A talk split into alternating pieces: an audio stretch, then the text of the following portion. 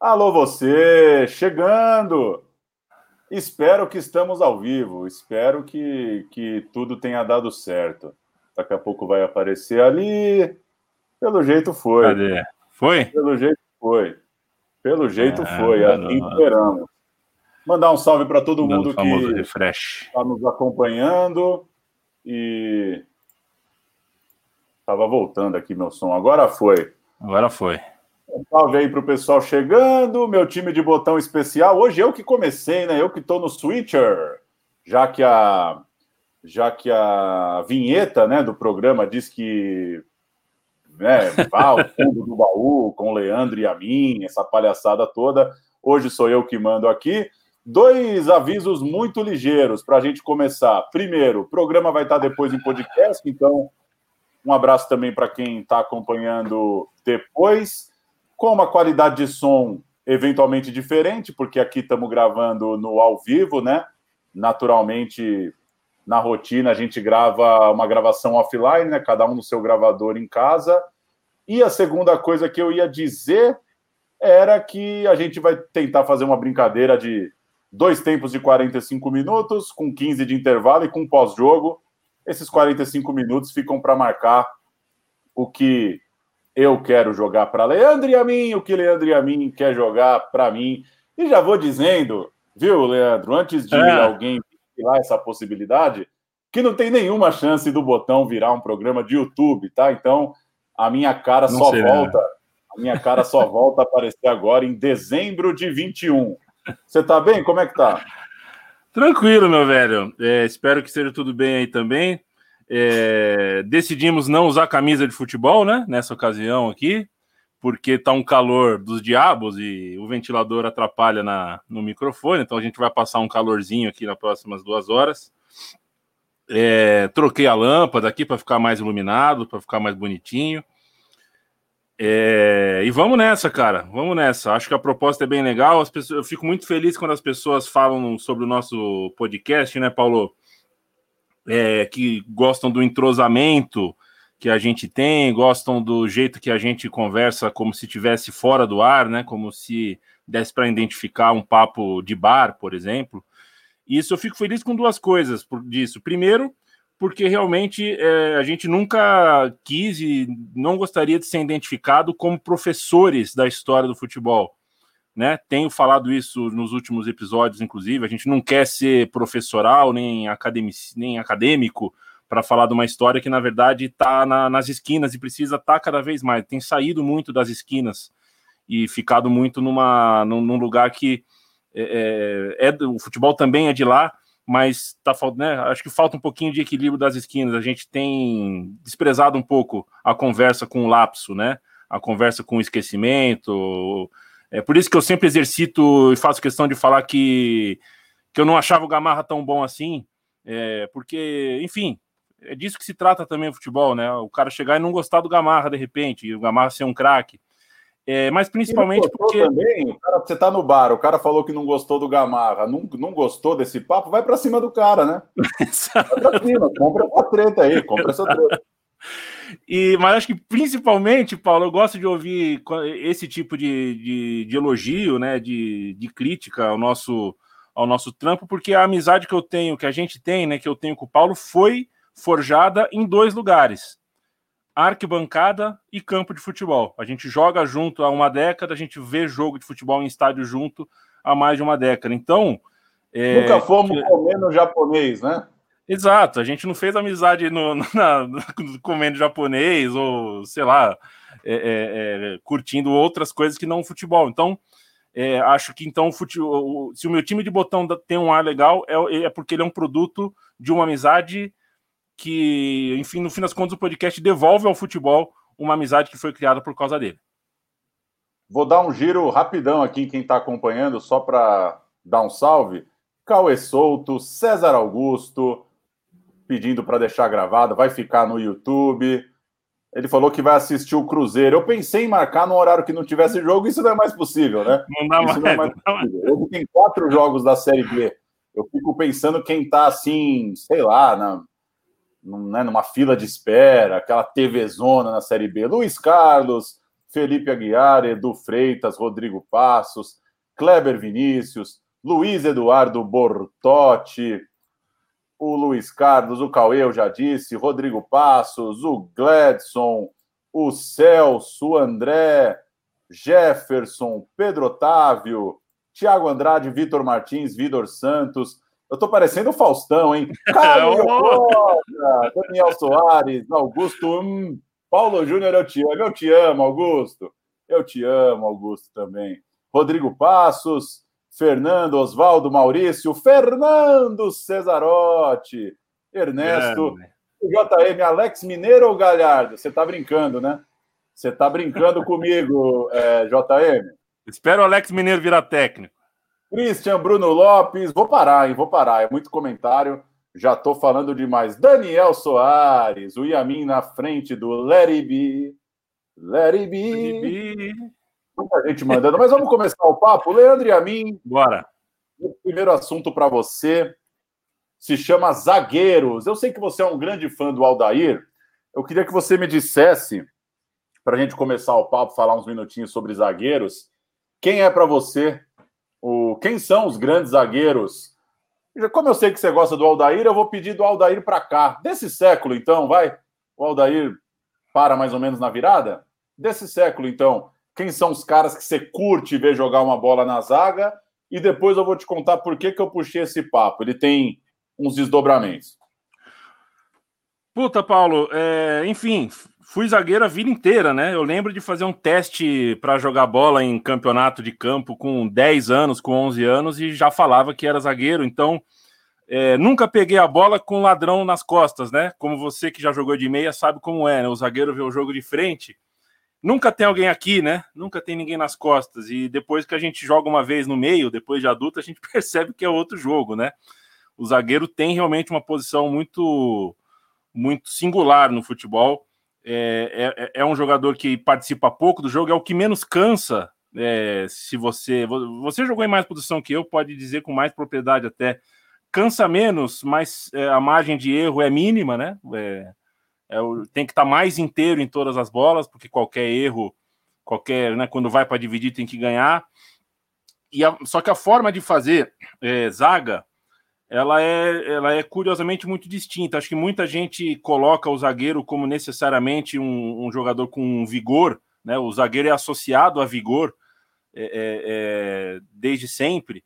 É, alguma violência, alguma propensão a conseguir ser, ser áspero, ser duro né, na, na chegada. E o outro zagueiro que eu gostava na época do Aldair era o contrário disso, né? Era um jogador de, de ombro, ombro curtinho, magro, perninha fina, que se, se, se sobressaía da, do jeito dele. Estou falando do Mauro Galvão, um jogador que é, é, dava um jeito de um posicionamento, com, com um intelecto futebolístico muito grande, dava um jeito de, de, de jogar. Então, é, é, digo, digo do Mauro Galvão para contrastar com o Aldair, para a gente tirar um pouquinho, para eu tirar um pouquinho da frente. Eu gosto sempre de falar isso, né? Zagueiro não é um pacote fechado. É, é pensam muito numa característica única de zagueiro. E zagueiro pode ser é, de maneira muito diferente. A Copa de 2006, por exemplo, é, a seleção da Itália perde o Nesta machucado e entra o Materazzi. Eles são jogadores tão diferentes e, no entanto, cumpriram. A, o Materazzi cumpriu a função do Nesta é, arrisca, né? Do ponto de vista da eficiência, são jogadores muito distintos, mas na, do ponto de vista da eficiência, fiz, o, o, substituto fez exatamente o que o, o, que o Nesta teria feito, né? Um, um cara é, é, que fez uma Copa muito grande. Gosto do, por exemplo, gosto do Materazzi. Sempre gostei do Materazzi. Acho que o zagueiro. Me surpreende. Conhecendo você um pouquinho, é. não me surpreende. Ah.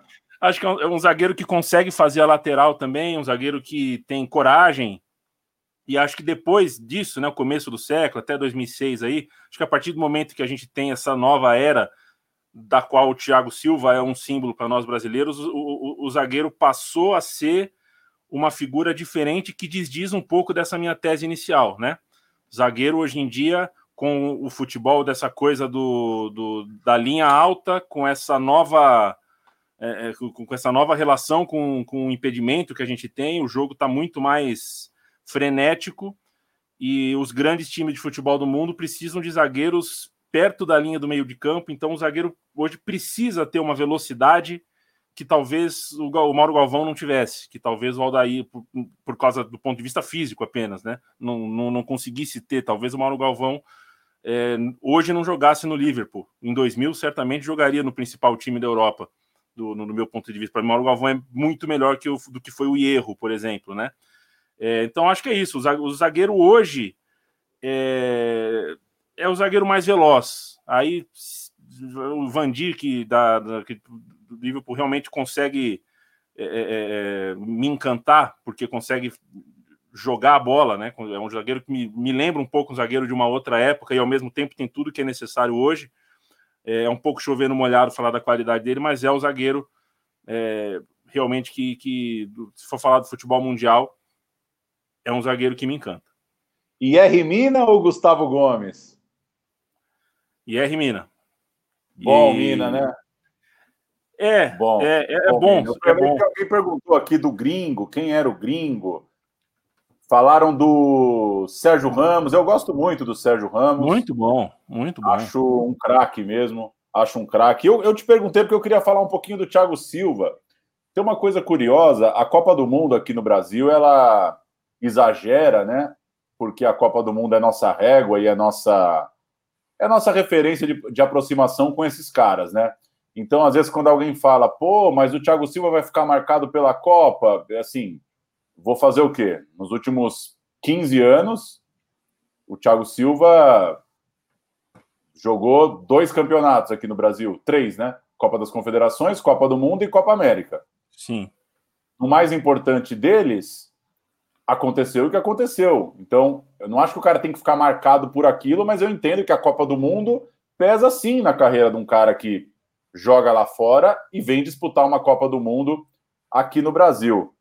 Ao mesmo tempo, é o tipo de cara que, se você repara no jogo, é meio difícil falar mal, né?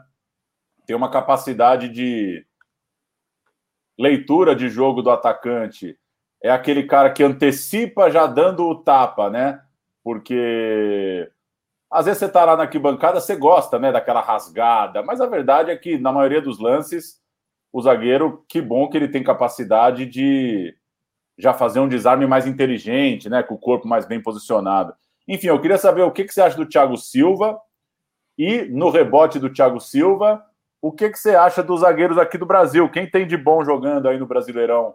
Rodrigo Caio é convocado para a seleção, Gil já teve chance na seleção, Jeromel foi reserva de Copa do Mundo. Acho que são os três, né? Acho que são os três jogadores mais selecionáveis aí, né? Que a gente tem de zaga no Brasileirão. Ou ex-selecionáveis, né? É, ex-selecionáveis. É, assim como o Jeromel, que continua sendo um zagueiro que, para mim, é um zagueiro preferido que eu tenho no, no, futebol brasileiro. Acho que já o principal momento dele foi dois, três anos atrás, né? É, é, mas ele continua sendo, para mim, um zagueiro que que junta um pouco de tudo isso, né? É, sobre o Thiago Silva, é, ele me impressiona, Paulo, que ele não. Você não vê ele catando cavaco nunca, né? Ele. ele o, o índice de bola que ele vai para ganhar. Você sabia que outro dia você me mandou uma mensagem perguntando da onde vinha a expressão é. catou cavaco, né? E você respondeu. Né? Eu roubei, eu roubei, eu fui no Google, eu não sabia. Tanto que eu não sei agora para repetir, mas vai lá o, o, o, índice de bola que o Thiago Silva ganha com sobra, né? Ele vai para ganhar a jogada e ganha assobiando, como os italianos dizem, com cigarro no canto da boca, né? Sem fazer esforço, é muito grande. É, e isso impressiona um pouco. Eu, eu fico um pouco impressionado, fiquei impressionado algumas vezes na carreira com, com o quanto o Thiago Silva no mano a mano na, na, na, aquela coisa de se recuperar de um contra-ataque, virar o corpo para buscar um ponta que está em velocidade e conseguir chegar antes, usar o braço para dar aquela escorada, girar, ganhar uma jogada limpa.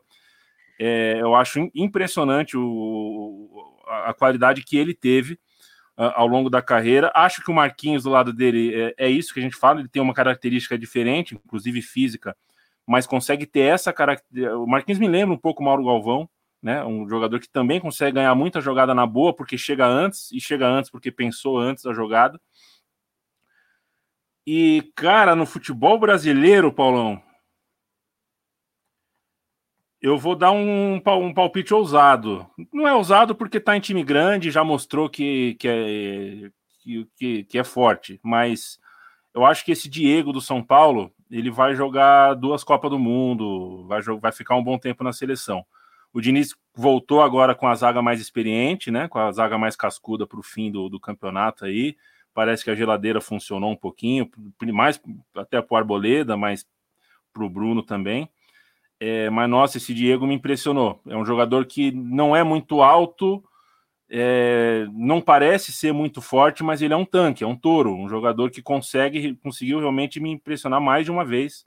Eu acho que é um jogador é, é, imenso, assim. Acho que o Gomes é um puta jogador também do Palmeiras. Acho Veríssimo um, um jogador bem interessante, porque muito bom. Fez um é, senhor jogo hein, contra o Grêmio. Senhor jogo, senhor jogo e, e, e esse, esse Santos, especificamente de agora, esse recorte de um, dois meses, tá bom ser zagueiro, né? Com esse Santos. É um Santos que tá é, todo mundo. você falou do recorte, porque o futebol brasileiro é de microfases, né? É, é. Quando alguém te perguntar, pô, você gostou do Parmeira na pandemia? Calma, não sei. Qual, Qual deles, dele? né? O que jogou sem 20, o do Luxemburgo ou do português, né? Então tem uma. Você falou, o Santos 2020, qual que é, no fim das contas? Se for esse do, do, do coladinho no Natal é uma maravilha. Pois é, e, e ser zagueiro nesse Santos de hoje, que tá todo mundo babando para jogar, é até tranquilo, mas o Veríssimo conseguiu, o Veríssimo segurou a, segurou a onda de um Santos é. em, em, alguns momentos desse ano que não tinha não tinha muito como se segurar e ele segurava as pontas e acho que ele era fundamental do, no, no, no Santos do ano passado que tinha um jeito de jogar que é difícil para o zagueiro e os zagueiros do Atlético Mineiro, que são bons, que são qualificados, estão mostrando para a gente esse ano. O Hever, por exemplo, não consegue, não, não, não tá fora de cogitação conseguir jogar na intensidade, na altura que joga a zaga do Galo. Né? Sim. Eu ia te perguntar também o lance do Canavarro, melhor do mundo. Voltou um pouco esse papo essa semana, né? Essa coisa é... de melhor da temporada. Ou Canavaro ou cara... Puyol? Oi? Canavaro ou Puyol? Ah, no meu time o Puyol, mas se a FIFA me ligar para votar, acho que eu voto no Canavaro. Era bom de bola o baixinho. Aqui esse negócio de melhor do mundo é meio pesado, né? É, ter que carregar isso, né? Inclusive pesado no sentido das pessoas desacreditarem um pouco, né? Parece que não pode virar uma coisa negativa, né? Ah, até parece que o cara é melhor do mundo. Tudo bem, mas se o cara foi cogitado, é que ele é um, senhor zagueiro, né? No mínimo. Mas eu acho que o. Falando dos caras aqui do Brasil, com Jeromel, sou fãzaço, acho que joga muita bola e tá na história do Grêmio de um jeito muito bonito, né? Uma carreira meio esquisita, né? O Jeromel, quando chega, não é uma certeza, né? Ele até tem alguns momentos na Europa, mas é uma nova tentativa ali, já beirando os, os 30 anos tal. E o Veríssimo joga muita bola, acho que não está na seleção porque joga no Santos. Acho que tivesse num time que tem que, que tivesse mais representatividade é, aí nas discussões, talvez já teria chegado.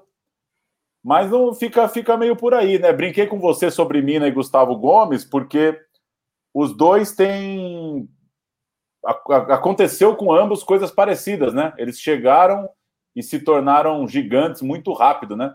e são dois gringos também no mesmo time. Ao mesmo tempo, o Mina chega no Barcelona, não consegue se firmar e não é um cara que é unanimidade na Inglaterra também, né?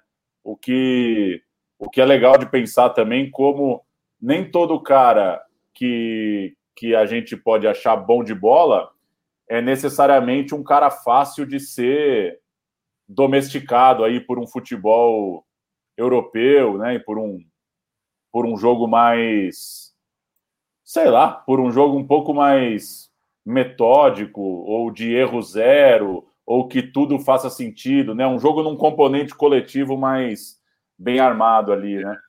Não, é, é isso. É, uma vez fizeram essa pergunta para o Trajano, né? Para o Zé Trajano, é, sobre o Zico ou o Edu, né? O ídolo Pompeia, dele, Edu, o Zico, Constellation. E ele falou: é, é o Edu jogava mais que o Zico, mas o Zico jogou mais que o Edu. Na, ele falou isso brincando, é claro que, que é possível entender essa frase de um jeito sério, embora ele tenha falado brincando, é, mas é para a gente dizer, serve para a gente dizer que, que é, é, uma coisa é eu falar assim: o Gomes ele é mais confiável que o Mina. Né, um jogo a vera, um jogo pegado, que eu preciso de um rebatedor, que eu preciso de um cara que vai ter o erro zero ali. Talvez o Gomes seja mais realmente confiável do que o Mina. É, mas ao mesmo tempo, é, ver a Copa do. Vamos para a Copa do Mundo de 18, né? Aquilo que o Mina fez. É, o cara fez 150 gols numa Copa do Mundo e jogou com a virilha aberta e conseguiu umas coisas. Fez dois. Contra a Polônia e contra a Inglaterra, ele fez jogos nota 9, nota 10 mesmo. Assim, jogos. Pra caralho, né? É, e, e, e, isso me faz lembrar isso que você falou do futebol, que nem sempre a gente consegue domesticar o cara, né? De repente o Mina é esse cara, o Mina é esse, é, o Mina é a seleção de Camarões de 90 e de 82, entendeu? É, que tá no futebol aí, de, de, talvez não vá caber mesmo num time de ponta que tem aquela, aquele funcionamento, aquela engrenagem que é que é erro zero. É, é mas eu acho mais um jogador mais encantador, um, um cara mais. É, é o jeito dele jogar é mais autoral para mim. Então eu, eu, eu autoral vou é um eufemismo, é um eufemismo para zagueiro que faz cagada, né? Zagueiro que faz cagada é um zagueiro mais autoral, né? É autoral, tem uma personalidade, tem personalidade para pedir desculpa depois. Pois é. O Ernesto lembra o Júnior Alonso, Gustavo Franceschini indignado, indignado com a comparação com o Puyol. O Rodrigo Passos aqui falou do Puyol também. Salgado como lenda ou Puyol ídolo do Barça? O Puyol é muito ídolo. Daniel Cassol, monstro sagrado de São Cepé, falou que vai ver um pouquinho do simpósio, monstro. Guilherme Dornelles, meio zagueiro, faz a lateral, se precisar faz um volantinho ali pela esquerda. Olha Guilherme aí. Tá, o Guilherme tá aqui, ó. Foi ele que me deu esse quadro do Autônomos aqui. Ó. Carlos Giraldelli, Veríssimo é muito bom, mas é afetado. Quando o Carlos Giraldelli elogia alguém com caixa alta, vai vir um mas depois, né? O Léo lembra que o Jeromel meteu um gol contra no primeiro jogo dele. Segundo assunto, Leandro Amin, que eu pensei é. para jogar para você, é uma coisa relacionada mais ao meu time de botão. A gente vive um dilema quando vai fazer o roteiro, quando vai ver jogo velho. Muitas vezes tem um lance que a gente faz um texto para seguir. Muitas vezes a gente, quando está com tempo, quando é um tema que a gente está mais animado e preparou melhor, assiste o jogo antigo, né? Vai, vai fundo assistir. E na quarentena, especificamente, foi um momento para ver jogo velho, né? O futebol parar também teve esse. Puta, teve tava legal, lado. né? Tava legal pô, a pandemia ali, né? né? Vamos no mercado? Pô, vamos depois do Brasil e Suécia, pô. Depois ah, do gol do Pelé, vai no e eu tinha, eu tinha compromisso em junho. Tava falando é. pro pessoal, não, é dois meses aí. Em junho nós pois estamos... É. E aí eu te pergunto, eu queria falar um pouco de como que ver jogo velho se encontra com a história que já foi contada. E aí eu lembro de dois exemplos bem claros que acontecem no futebol brasileiro. Primeiro é o Dunga. O Dunga é um cara que a gente cresceu ouvindo que ele era um volante grosso, brucutu, que ele significava uma era de um futebol pragmático, pouco envolvente e sem tanta criatividade, a tal da era Dunga, que é o único cara que xingou a Copa do Mundo. E aí ele vira técnico, ele é um puta de um babaca, grosseiro, é, ele, ele encarna um tipo de seleção que não é muito a nossa pira. E aí você vai assistir os jogos da Copa de 90 e 94, se você vê o jogo ali no Mute, talvez você não vai ficar indignado com o Dunga. Ele nem de longe ele é o problema do time, pelo menos no meu jeito de ver. E e outra, outro exemplo que eu ia dar é o programa que a gente fez sobre os brasileiros na Itália, que é um dos que eu mais gostei de pesquisar esse ano, que tem uns puta cara grande pra cacete, que hora que você vai ver, a temporada era cheia de ruído, né? Cheia de cagadinha, tempo para se adaptar, muda de time pra cacete. Enfim, minha pergunta para você, tentando deixar mais objetiva para a gente falar nesse 15 minutos. Ele essa pesquisa, ela como que ela dialoga com a história que já está contada? Porque não vai ver o jogo velho para ficar caçando o mito. Não é isso. Ao mesmo tempo, quando você vê, aquilo tá fresco na tua cabeça. Então, se todo mundo tá te falando que o cara é bom para cacete, aquilo não se materializa para você, aquilo pode mudar a tua percepção. E aí?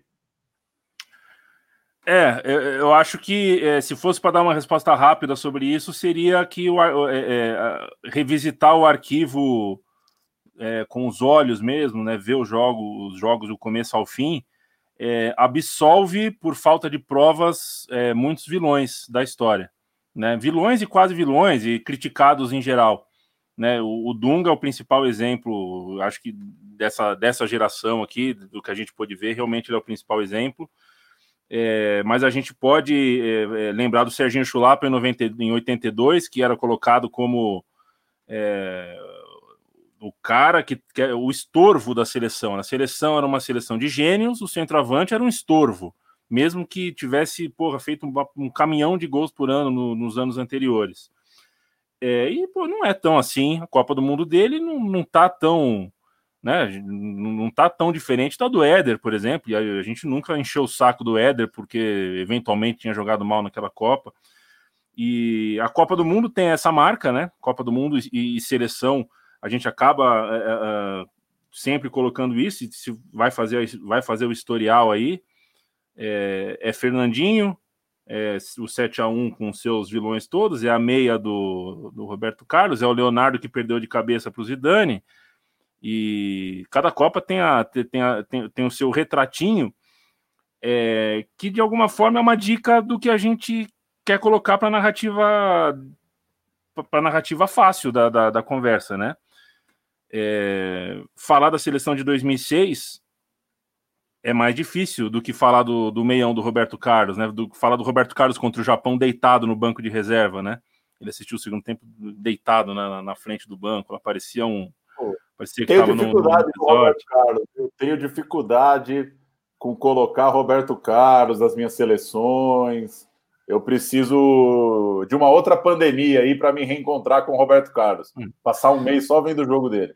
E uma, uma hipótese que eu vejo para isso, é, além do cara ser normal, de alguma forma, isso é normal, a gente é, desde sempre a parcela de gente que para para realmente fazer uma análise de um pós-jogo que vai ser é, que vai ser perene daqui para frente. Fala, para esse jogo acabou agora, a partir de amanhã ele é, ele é história, uma história registrável que vai ser revisitada e a gente tem que ser justo com fulano, com ciclano, com o jeito de jogar é, é, pequeno, né? Muita.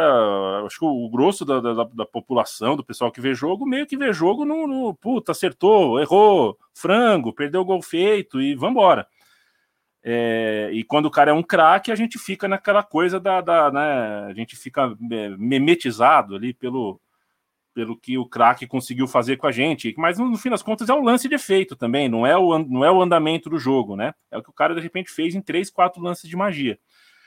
É, o que não quer dizer que os jornais da época e, e as rádios de, dos anos 80, 70, 60 não se preocupavam em tentar passar um, um registro tático, né? É, essa coisa de que é, é, um pioneirismo nos últimos 10 anos falar de esquema tático no Brasil é mentira. É que a gente não tinha pay-per-view, né? É, eu não tinha como ver, em São Paulo não tinha como ver um jogo do Grêmio ou do Inter. Eu via um, é, depois ouvia no rádio, tinha que confiar no que o comentarista. E assim, em qual rádio? Em São Paulo, vai passar em qual? Eu não tenho internet, vai passar em qual? É, então, é, a gente não tinha como elaborar muito um esquema, é, é um, um, olhar de como aquele time jogava, mas o jornal, você compra, você revisita um jornal de 1990, de 85, de 80, uma placar de, de 83, as matérias sobre os times tenta explicar quase sempre como os times jogam, né? Se isso não vira a história que, que tá, né, que, que fica perene, que fica para gente como, como lead definitivo, aí, isso, aí é uma outra história. E, e acho que é uma outra história porque a gente também tem essa tendência a, a falar do.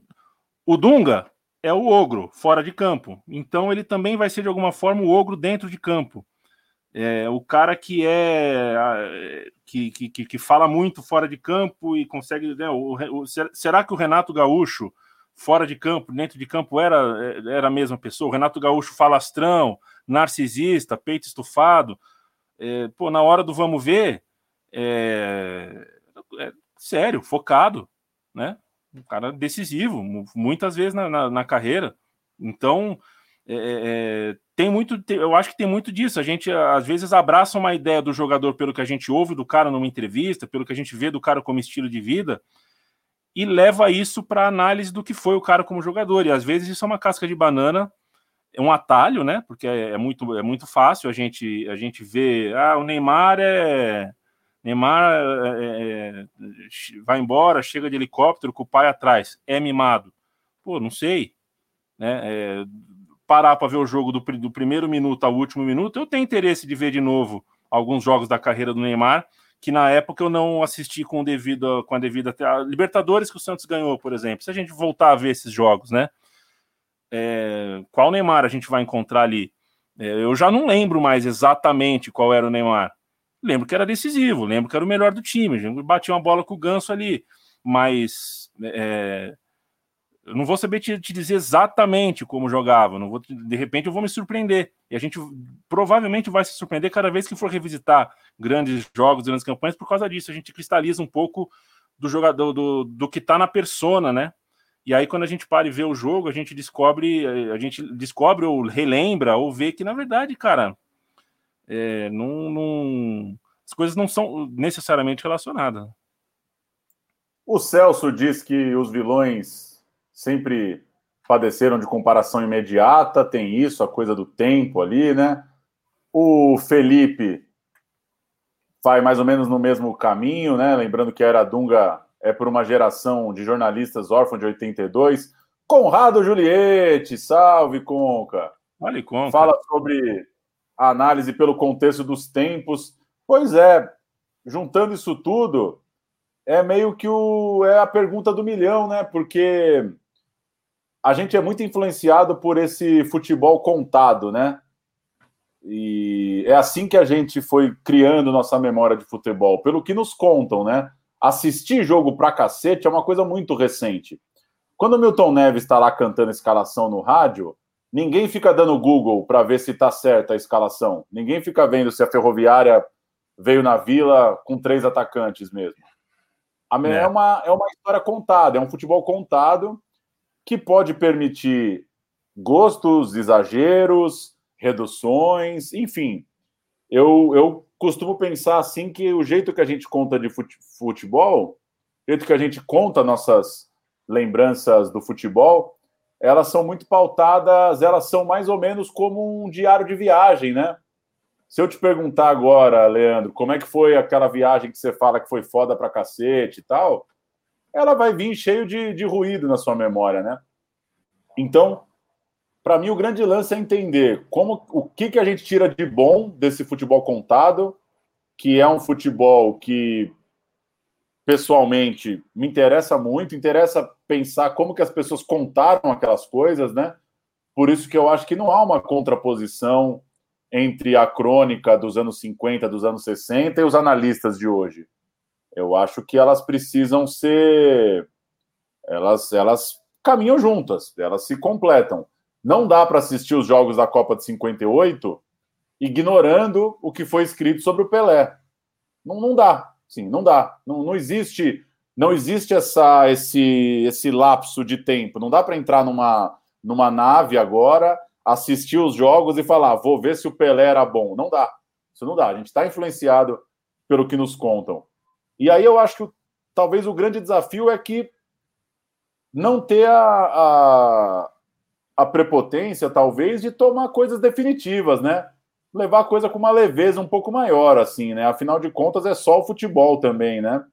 Tá tudo bem uma pessoa achar que fulano não jogava tanta bola como eu acho que jogava, e vice-versa. Não, não, se trata da taxa Selic, né? Que se eu falar que está alta e você falar que está baixa, alguém tá tem uma discordância é, é, que está influenciando a, a relação das pessoas e os juros e o caralho a quatro. gente está falando de arte, de cultura, de expressão, né?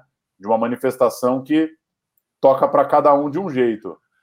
Eu o, Zagalo, que... o Zagalo jogou a Copa de 58 bem pra caralho. Jogou pra caralho, Zagalo. Pra caralho, eu sou Zagalo. Eu sou. Ninguém, ninguém, nunca me contou isso, pô. Eu fui saber Mas isso é interessante. E aí as coisas vão nos influenciando, né? Por exemplo, meu pai sempre falou muito do Reinaldo, grande ídolo da infância dele. Apesar de ser aqui de São Paulo, o centroavante que ele pirou assim na vida muito foi o Reinaldo. E eu preciso lidar com isso, entendeu? Eu preciso lidar com isso. Não, o Reinaldo não precisa ser meu jogador favorito e eu também não preciso desconstruir. Eu não vou lá, não é o. o eu não suporto aquele caçador de mito do Tadeu Schmidt que pega uma foto e paga um cara lá na Pensilvânia para ver se é montagem. Eu tenho pavor dessas coisas de caçar mito, sabe? Deixa Mas cada tira, um com seus mitos. Tirando o caçador de mito, Tadeu Schmidt é nós. É. é. Não, não vamos entrar nessa. Mas, enfim, a loucura de ver jogo velho é muito boa, cara. E, e só para concluir essa coisa do jogo velho, eu acho que 2020, eu acho que esse período de, de pandemia e quarentena, a reprise dos jogos na Sport TV é uma coisa muito grande, porque eu lembro que, por mais que as coisas estão aí na internet, a gente não pode perder essa, né, essa capacidade de mobilização. Nunca tinha acontecido isso, né? Não é pouca coisa, nunca tinha acontecido de uma das pessoas assistirem ao mesmo tempo na TV os jogos antigos. Eu acho que ela pode ser um, uma faísca ali, um comecinho, uma coisinha de uma ideia, de uma, uma certa historiografia mesmo do futebol, né? Que a gente consiga ver as coisas numa certa ordem linear, que a gente consiga organizar nossas pesquisas, que a gente consiga entender as coisas de forma cronológica, né? É tudo muito disperso, né? E eu acho que rever os jogos, né? Para mim, a, a, a, grande coisa de ver o jogo na íntegra, de parar para ver, é formular essa cronologia, é ter mais referência na hora de falar, sabe? E porque a gente vive, a gente consegue, né? Para coisa antiga, se eu te perguntar como é que foi o Paulistão de 64 do Pelé, né, é, é, tem que ir lá no Paulistão de 64, né? Não sei se foi melhor ou se foi pior do que o de 63, enfim. Detalhes ali da, da carreira. Falei pra caralho, hein? Falei pra caralho. Ah, mas estamos aqui para isso, mas a, a, acho que é isso. Vou, enquanto... vou pingar os comentários. Vou pingar os comentários. Aí, Daniel Cassol, Neymar apanhou demais do Penharol e botou o jogo no bolso. Não sucumbiu. Leandro Barros, está sempre com a gente. Roger Felipe, jogador mais inflado pelo meu time de botão. O Felipe Canhotinho, que, como diria meu amigo Bruno Cururu, é bom, mas só tem a esquerdinha. Né? É... O Maurício, falando das narrações dos jogos velhos, que dá para sacar os preconceitos. O Tiago Rocha assistiu Brasil e Suécia de 90. O Guilherme Nunes falando que o Márcio Chagas participou do podcast dele e contou que o Renato ligou para ele para se desculpar pela sua cidade sem nem conhecê-lo. Renato é um cara que pira muito em futebol, né? Isso às vezes é meio subestimado, né? O cara da é. entrevista é uma coisa, o cara que pira em futebol é outra. Pira em futebol talvez não no não no, no guardiolismo. Não é que não é o Bielsa, não precisa ficar levando fita VHS para ver jogo na madrugada. Mas curte o rolê, curte o rolê, tem sensibilidade, tem sensibilidade. Fernando Tetsu, rapaz, prateleira Rock Júnior, para mim um jogadoraço. Gostei muito da carreira do Rock Júnior, acho ele um acho que o ele jovem no Palmeiras, jogando de volante da mesma forma que jogava de zagueiro, eu acho que jogou muita bola o Rock, merecidíssimo titular de Copa do Mundo. Eu acho tá, tá, tá de ótimo tamanho ser campeão do mundo. Talvez viva numa prateleira abaixo na nossa percepção, porque é, ele definhou, acho que cedo demais, né? O futebol dele caiu bruscamente cedo demais e ele ficou muitos anos transitando pelo futebol aí, é, desde o Leeds, né? Ele joga, acho que é rebaixado com o Leeds e aí passa a jogar mal, joga mal no Milan. É, mas ele não, o que ele jogou na Alemanha e o que jogou no, no futebol brasileiro, nossa senhora. Felipe Castro, o motorzinho do Autônomos. Lembrando o dia que o Procópio contou de um jogo que parece que não teve. Adoro seguir o Procópio, Castro. Gigante. Caio Belandi tá sempre na farra. Voltou da onde, meu filho? É pandemia, velho. Voltou. Se liga. Senta aí. Boa, velho. Voltou o cacete. O Adriano tá com a gente. O Daniel Soares manja muito, Daniel Soares. Rodrigo Passos. Felipe Melo, aí não, não, não, não, me recuso. É o outro, me recuso. É o outro. Me recuso. Raoni Machado descobriu Ai, recentemente. O último assunto da minha parte, Leandro e a mim. Atrasamos hum. um pouquinho, mas a gente mata aí uns 10, 15. Queria te falar, queria te perguntar da seleção brasileira. Outro dia eu gravei uma. A coluna que o pessoal lá do 12 Futebol tem no YouTube e tem uma pergunta que eles fazem final, que é qual é seu sonho no futebol? Que é uma pergunta difícil, né? Porque estamos barba na cara para ficar tendo sonho com futebol também, né?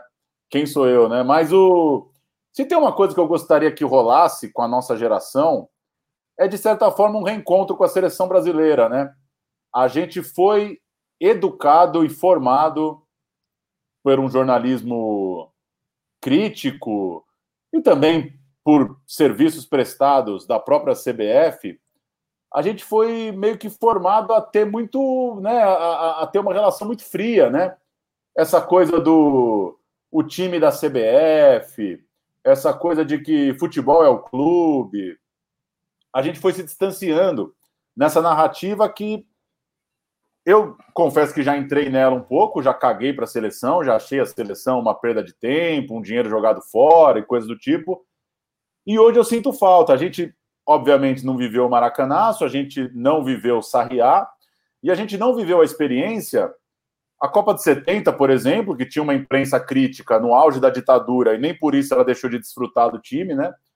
A gente não teve essa experiência de poder ser crítico com a seleção brasileira, com tudo que acontece, falar de calendário, falar de convocação na hora errada, falar de amistoso no Emirates, essa porra toda mas curtir, ter uma seleção que a gente dá uma pirada, sabe?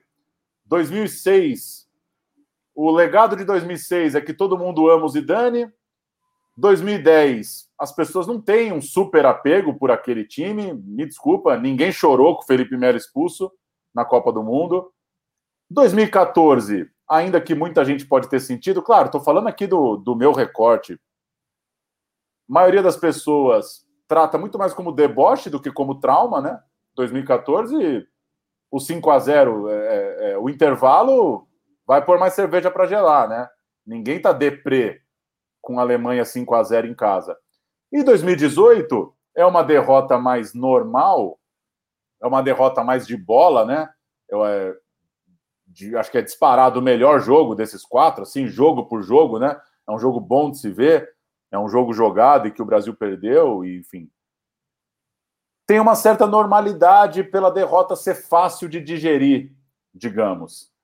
Então eu queria queria, já falei para caralho de novo, a pergunta era para você. Queria saber se você se isso te pega também, você gostaria de viver uma Copa do Mundo? Tudo bem, pode estar tá trabalhando, pode estar tá achando que pode, né, consenso crítico, claro, mas curtindo, né? Desfrutar um pouquinho, reunir os amigos e torcer mesmo, tal. Paulo, é, conto da Canários ou não? Não, não conta, não conta. Eu vou tirar o fone e pegar uma cerveja, eu tô te ouvindo. Tá bom. É, o Paulo falou para não contar que eu no fim da década de 2000, né, perto de 2000, 2008, acho que foi 2008, não, foi, não lembro exatamente quando foi, acho que foi mais cedo do que isso, não lembro exatamente, mas eu cheguei, foi foi 2004, acho, 2004, 2005, alguma coisa assim. Eu cheguei a criar uma torcida chamada. Criei uma torcida, né? Falei que ia criar uma torcida e ia ver jogo do Brasil, ia visitar a torcida do Brasil por aí e tudo mais. E, e evidentemente não dá para você, né? A lógica não é essa, a dinâmica não é essa. Mas eu queria voltar a viver o que eu senti na infância, o que me falavam sobre os anos 80 tudo mais. A seleção brasileira sempre mexeu é, é, é, comigo, primeiro porque era o que eu via, eu, eu vi meus tios indo para as Copas, né? tio indo para a Copa de 90, de 94, aquela coisa. Tava claro para mim que era uma coisa muito grande. E o que eu tenho hoje, Paulo, como como eu faço essa revelação para você, mas já fiz antes, né? Já conversamos sobre isso. O que eu estou decidindo em 2022 a fazer é assistir a Copa do Mundo em outro país.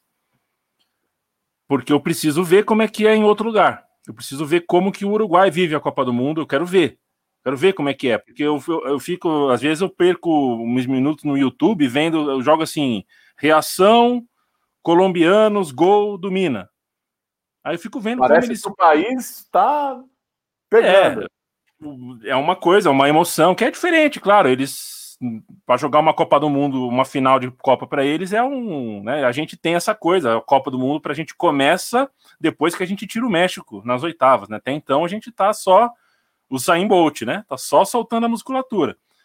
Mas ainda assim eu acho que falta essa é, é a coisa do nós ganhamos, vocês perderam é para mim é, bem grande assim. Eu, eu sinto que é, ninguém se compromete com a derrota com a seleção. Todo mundo se desquita fácil do, não do, compra do, briga, né? Se, se, você é. Oscar, se, você encontra o Oscar e o Hulk na padaria depois do 7 a 1 você, você vai comprar essa briga? Você vai ver se os caras estão precisando de você? É, é, é, é, isso. E eu, eu quero ver, eu, em 2022 eu vou ver a Copa em outro país, para ver se é, se é uma coisa só nossa, é uma, uma patologia nossa. Quero ver se um outro, como é que é um outro país curtindo uma Copa do Mundo mesmo, realmente celebrando porque a Copa de 14, para mim, foi o rasgo definitivo. Acho que você é testemunha, tem né, todos os nossos amigos mais próximos são testemunhas do quanto eu, eu, eu não me diverti na Copa. Eu queria ser campeão do mundo, ponto, né? Foi a pior experiência que eu tive com o futebol. Brasil e Chile foi, seguramente, a pior experiência que eu tive com o futebol na vida, de, de nervosismo, de passar mal, de, de acabar o jogo e eu ainda tá assim, pela, pela forma como foi tudo, pela perspectiva saiu de uma cuca é, o Neymar nas quartas e depois tem o 7 a 1 e ao redor de mim tem, as, tem pessoas que não estão ligando. Isso que me deixava mais insano, né? O, o, o primeiro jogo da Brasil-Croácia, quase briguei com um amigo nosso, com o Felipe Sema. Um amigo não, um irmão. Cara, vamos ver o jogo? Vamos. Fizemos churrasco, todo mundo ele colocou a camisa da Croácia. Eu fui ver o jogo no andar de cima. Fui, não vi o jogo, foi com você eu não vejo o jogo. E Cara, e assim, é, é, não sei se a gente vai voltar a ver isso tão cedo, em parte porque é aquela história. É, é a Copa do Mundo é o momento onde a gente ritualiza o futebol, ritualiza a vida e se junta, é, é, fazendo que nós, pequeno grupo de torcedores, a gente faz pelo Palmeiras, pelo Vasco, pelo Inter, pelo Sport, todo domingo mas é uma ritualização de um grupo seleto de pessoas, é, de um grupo menor de pessoas, né, que torcem para um time específico. A Copa do Mundo você junta todos por uma camisa só e, e, e unem-se a nós os que não gostam de futebol também, né? Passa a ser uma ritualização muito maior. A Copa do Mundo é, um, é uma chance que a gente tem de, de, de, de, de ritualizar mesmo ali é, usar o futebol para fazer uma coisa bem maior, para causar uma união bem maior entre as pessoas. Só que as grandes cidades, pelo menos a cidade onde eu moro, é, São Paulo, centro de São Paulo, é uma cidade que está cagando para as ruas, na verdade, por quatro anos, né? Então não vai ser no mês da Copa que vai todo mundo sair pintar, pintar o asfalto, pintar a parede. Né? Eu lembro que perto da Copa de 18 eu discuti com uma amiga que pôs em rede social, falou, pô, não tô vendo clima nenhum de Copa, hein? Não vi uma parede pintada. E eu respondi, cara, eu uso camisa de futebol no metrô, olham feio para mim. É, é, a gente fala de futebol, a gente é o, o chatão do rolê. É, o cara que gosta de futebol, que banca emocionalmente o futebol, tá sempre no, no, no, no, no, no deboche ali, no, no, na pastinha do deboche do, do, do, do, do rolê. A gente tá cada vez menos nas esquinas, ocupa cada vez menos um, um, espaço de rua. Quando chega na Copa, aí vocês querem que a gente saia, pinte muro, pinte, pinte rua, pendure eh, bandeirinha e faça o clima. A gente não é o miquinho adestrado dessas pessoas também, sabe? É, é, bancar o futebol brasileiro do jeito que tá já é muito difícil, custa muito pra gente. Bancar o futebol brasileiro com os cartolas que tem, com a falta de dinheiro que tem, com cada desaforo, é, com o D que vai embora, é o cara, se o cara é um pouquinho melhor do que a média, já vai embora com 20 jogos cansa pra cacete conseguir bancar o futebol brasileiro. E chega a Copa, as pessoas querem que a gente faça a festa, que a gente seja o promotor daquele evento de ritualização que deveria ser espontâneo. Em outras épocas foi espontâneo, porque era um outro jeito de viver. E acho que a seleção brasileira acaba sendo uma vítima disso também. A gente não tem como chegar em novembro de 2022 e falar, ó, agora Copa do Mundo, gente, vamos lá. Não é assim que funciona. Exato. Eu fui jogando uns comentários aqui, tem essa discussão muito grande sobre a indiferença, né? O Gustavo escreveu que não, que não há indiferença, que as pessoas sentirem, que inclusive a Copa de 2014 a seleção tinha uma identificação é, popular, eu concordo. Eu acho que Davi Luiz, é, propaganda do William, do Guaraná Antártica, tem, tem apego. Eu acho que tem sim. Acho que as pessoas, hora que a Copa do Mundo chega naquela coisa de massa mesmo, eu acho que as pessoas gostam sim dos jogadores. Ao mesmo tempo, o Aron disse aqui, né, que hoje em dia é esquisito, chega o dia do jogo, você não sabe nem a hora que é, onde é que vai passar. Concordo também que não tem uma. Não está muito ritualizado o jogo, digamos. Agora, eu fico num. Eu, eu entendo os dois lados, eu acho que.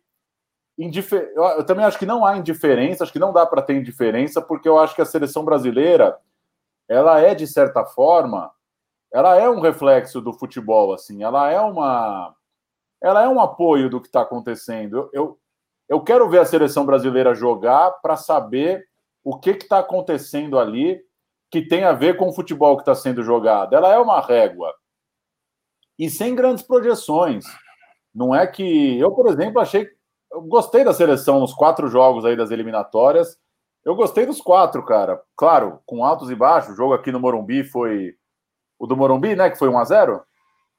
Foi. O jogo aqui no Morumbi foi 1x0. Foi, foi um pouco. Dois ou três gols anulados, né? sofreu Venezuela. um pouco mais. Mas assim, sem projetar um jogo dos sonhos, sem projetar um jogo dos sonhos, eu quero saber o que a seleção está fazendo para jogar bem. E eu acho que as pessoas não são indiferentes, mas eu acho, talvez indiferente não é a palavra, eu acho que as pessoas não se importam quando perde. E isso, talvez indiferença não é a palavra certa. Quando você não se importa se perde, quer dizer que você não torce. E aí fica um buraco, né? Porque torcer é uma coisa irracional. Né? Não dá muito para você falar, puta, então beleza, 2021 eu vou torcer para a seleção. Não dá muito você escolher. Tipo, eu torço para o Palmeiras. Eu jamais escolheria torcer para o Palmeiras. Então, por que, que alguém vai escolher torcer para o Palmeiras? Você torce por circunstâncias da vida, família, um amigo, alguém te levou. Então, acho que assim, não é indiferente, porque é um, é um símbolo do futebol que está sendo jogado ali. Mas eu acho que quando alguém fala, ah, o Ibope foi alto, olha aí como as pessoas assistem. Cara, Ibope alto não quer dizer que as pessoas estão, assim, se envolvendo com o jogo, sabe? É... Eu, eu não, eu é, sinto falta. Aqui na minha, na minha TV tá no SBT. Eu sinto falta de achar que as pessoas estão se importando e torcer a se importar, né? Torcer a se importar. Se o time perde e vira piada, né? Eu sou torcedor do Palmeiras. Se o Palmeiras levar 5 a 0 para o River, não é piada, né? Você, né? De alguma forma, você sente ali a derrota. Agora, se sempre que a seleção perde, o reflexo das pessoas é fazer piada, é porque elas não estão. Tá, tá, faltando um elo de envolvimento ali, né? Que, que tudo bem também, dá para ver jogo sem, sem se importar exatamente. É, Daniel o, o Soares, Paulo... com sete minutos de acréscimo. Manda. É, muita coisa. Então, vou ser rápido aqui dizer que em 2011 eu, eu acompanhei uma Copa América, né? É, eu fui para a Argentina ver a Copa América e foi chocante. Foi chocante. Eu assisti um Brasil 2, Paraguai 2, é, que me deixou totalmente à flor da pele, porque o Brasil empatou no fim e eu acabei xingando, para xinguei paraguaio e mostrei o saco e foi porque eu, eu, era eu, meus dois tios meia dúzia de brasileiros realmente envolvidos com o jogo e 15 mil paraguaios, né? É, é... E aquilo me entristece, aquilo me entristeceu, na verdade, me entristece. A Copa América, é, é, é como sempre, como sempre que acontece, ela me entristece de alguma forma. Então, quando eu vi algum engajamento na Copa América aqui no Brasil, quando eu soube que o Brasil e o Paraguai no estádio do Grêmio teve uma atmosfera muito interessante. É, porra, eu fiquei feliz com isso, porque foi uma, de, de alguma forma a gente devolveu, porque foi em casa, tudo bem, mas oito anos depois a gente devolveu o que, o contrário do que eu vi. Eu, eu vi pessoalmente, assim, ninguém foi viajar. Depois eu, eu fui para La Plata, o jogo era México e Uruguai, o México com o time B, e tinha mais mexicano, é, muito mais mexicano do que brasileiro nos Jogos do Brasil. E o México é muito mais longe. É, então, a viagem é uma coisa muito à parte também, a coisa do viajar para ver e tal, mas acho que também é um sintoma de, de, dessa coisa do brasileiro que é realmente a seleção brasileira e acabou. Vou torcer para a seleção brasileira, é, não vou contar dinheiro, moeda, vou para onde for. Esse cara, é, infelizmente, a gente tem muito pouco. Vai no busão assim, ó. Eu sou brasileiro. é, o, na, na o argentino que pegou. O argentino que veio de trailer, os milhares de argentinos que vieram de trailer, os, chine, os chilenos que vieram de trailer para a Copa do Brasil, o fluxo inverso acho que seria bem menor, infelizmente. 8h54. Eu tava pensando uma coisa, Leandro. Eu pensei nisso, que agora era o intervalo é. para falar mais do programa, mas não vai funcionar, né? Qual que é o sentido, né, de agora parar para falar do programa? É. Vocês acham que faz sentido? Alguém quer fazer Lê uns comentários aí que eu vou, eu vou pegar uma cerveja. Vai lá então que eu vou um pouquinho de comentário. Para o torcedor comum, a seleção virou um estorvo, diz o Gustavo. O Thiago Alves, o louco, bom goleiro, hein, louco? Bom goleiro, louco. Dizendo, falando da identidade com a seleção. É totalmente reversível, cara. É totalmente reversível, eu concordo. Monta um time bom, monta um time alto astral, se aproxima da torcida. É, os mecanismos estão aí, não tem muito segredo futebol. Ninguém está querendo. Não é o Dream Team. Monta um time legal, faz uns jogos legais. Antes da Copa do Mundo no Catar, faz uns amistosos legais pelo Brasil Tira uma onda, cara. Dá para tirar uma onda com a seleção. O Pedro diz que assistiu o jogo no Pelourinho ao som do Olodum. Gosto do Olodum com delay, Pedro. O delay, o delay do Olodum, é. Olodum sem delay, eu não sei como é que é. A brasilidade, daquele... a brasilidade moderna está no delay entre Galvão Bueno e Olodum. Aquilo é o século XXI do Brasil. Pois é. Intervalo todas as perguntas, então. São 8h55, uns 5 minutinhos aí de perguntas. O Gladson diz: torcedor da Canarinho, cadê você? Ah, saudar, né, o Fernando Vanucci. Falamos muito do Vanucci nesses anos todos de programa. Fico até. Fico feliz que a gente. Que alguns caras aí a gente consegue ir homenageando ao longo do tempo, né? Claro, muito triste com a perda, mas viva o Vanucci. É Eu tudo releitura. Que... De, depois do Vanucci, tudo do que aconteceu naquele canal é releitura do Vanucci.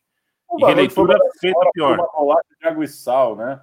E é. os caras estão agora deitando e enrolando na televisão. Brasil de 94 ou Alemanha de 90? Eu gosto do Brasil de 94, cara. Eu gosto muito do Zinho, então tem esse problema. Eu sou um fanzaço do Zinho. E cara, Bebeto e Romário também gosto muito. Eu pra, curto a seleção de 94, mas eu entendo também quem acha que não que não jogou essa bola toda e ah, tudo bem. A seleção, a seleção de 90 da Alemanha era boa, mas é, quem pega o banco de reserva da Alemanha e vê se tinha um Raí e um Miller. Se tiver, a gente joga, senão é Brasil de 94. Palmeiras ou River, quem passa? River Plate, tranquilo em 2014, um carro com cinco argentinos me interpelou no centro do, de Porto Alegre, perguntando onde ficava o Rio de Janeiro. Maravilhoso. Dá para chegar. O bom é que dá para chegar, né? O bom é que dá para chegar. O Fernando disse que o sonho é que o Brasil volte a ser o centro do futebol, só, é, com, só com o novo Big Bang, Fernando. Se explodir tudo de novo, talvez a gente ajeita o desinteresse pela seleção, passa pelo desinteresse pelo. Eu Brasil. ajudei um americano, viu, Paulo? Ah. Pode ser também. É, é, a Ju me mostrou um papel escrito 1010, é, 1001, é, e eu não sei se não sabia se era um busão, se era uma casa, se era rua, né? Rua tal, tá. número 1001. Aí eu entendi que era o busão, né? Rodoviária. Levei ele para rodoviária, falei, ó, guichê do 1001 é ali. O cara tava indo para Brasília ver Estados Unidos e Bélgica. Pô, bom demais, hein? Um americano solto aí. Lembrou o turco que veio ver o Alex, foi para Cruzeiro do Sul, no Acre, né? O jornalista turco que lembrava que o Alex jogava no Cruzeiro, pegou um voo para Cruzeiro, mas era Cruzeiro do Sul, no Acre. Como nasceu meu time de botão? Finalmente, uma pergunta. Programa do Leandro e a mim, fui convidado para o programa da Inter de Limeira. Né? Isso em, sei lá, setembro, outubro de 2013, talvez, primeiro ano da Central 2013. 3. É. 2013. Alberto, quando a Central 3 foi criada, ah. a, gente... a Central 3 foi criada, acho que a gente está com um delayzinho, né, Paulo? Acho que eu tô te Tamo com delay, né? aí eu falo por cima. Hologão, é. nada rolou um hologão aqui. É. Você me desculpa se eu estiver falando por cima. O, ah. o... Quando a Central 3 foi criada em 2013, a gente tinha certeza de quatro programas. A gente começou com quatro programas. Que eu e o Chico, o, o meu sócio, a gente criou esses quatro programas. E um deles era o meu time de botão. A ideia era conversar com ex-jogadores. Então, é o programa 1, Bragantino de 90, a gente entrevista o Pintado. Programa 2, né, o Criciúma de 92, entrevistamos Sarandi. E a ideia era essa. Até que eu comecei a ver que era mais legal, na verdade, conversar que tinha uns, tinha uns jogador que, que enfim, é, acabava o papo ficando um pouco. Enfim, eu achei mais legal quando eu comecei a conversar com o Matias, com o Chico, com o Paulo. Achei que o programa funcionou melhor. E aí fui em frente com o Paulo a partir de 14. O Gustavo e sua fixação com o William Foguetinho, de Chelsea, Arsenal, Shakhtar. Vamos fazer o meu time de botão. Ó, tá prometido. Quando o William parar, quando o William virar estátua lá em Londres e uma estátua também em Donetsk e no Parque São Jorge, infelizmente, não teve tempo hábil para virar uma estátua, a gente faz o meu time de botão William. E a mim, meu bandeirante ou seu São José amanhã? Ah, a minha resposta é óbvia. Quero que seja o São José, mas é final festiva, Ricardo. Tô de boaça. Pode ganhar quem quiser, tem problema não. Qual era a música que tocava na cereja do bolo? In the Time of Dying, do George Harrison, acho que é isso. O Aron pergunta se eu acho que o Bebeto era um baita jogador. Muito bom, Bebeto, mas eu sou mais Miller, cara. Eu gosto muito do Miller. E mas enfim, Bebeto é do caralho também. Be Bebeto era ótimo, Miller era um gênio. Galeano ou Jean? Que Jean, velho? O JM tá bem louco. O JM tá tomando cerveja aqui. E Jean, tá louco? O Jean, Jean? Não tem não Jean. O Jean, melhor Jean. elenco do Brasil, não dá. O Jean não dá. Tem Jean, tem Jean, tem Jean não.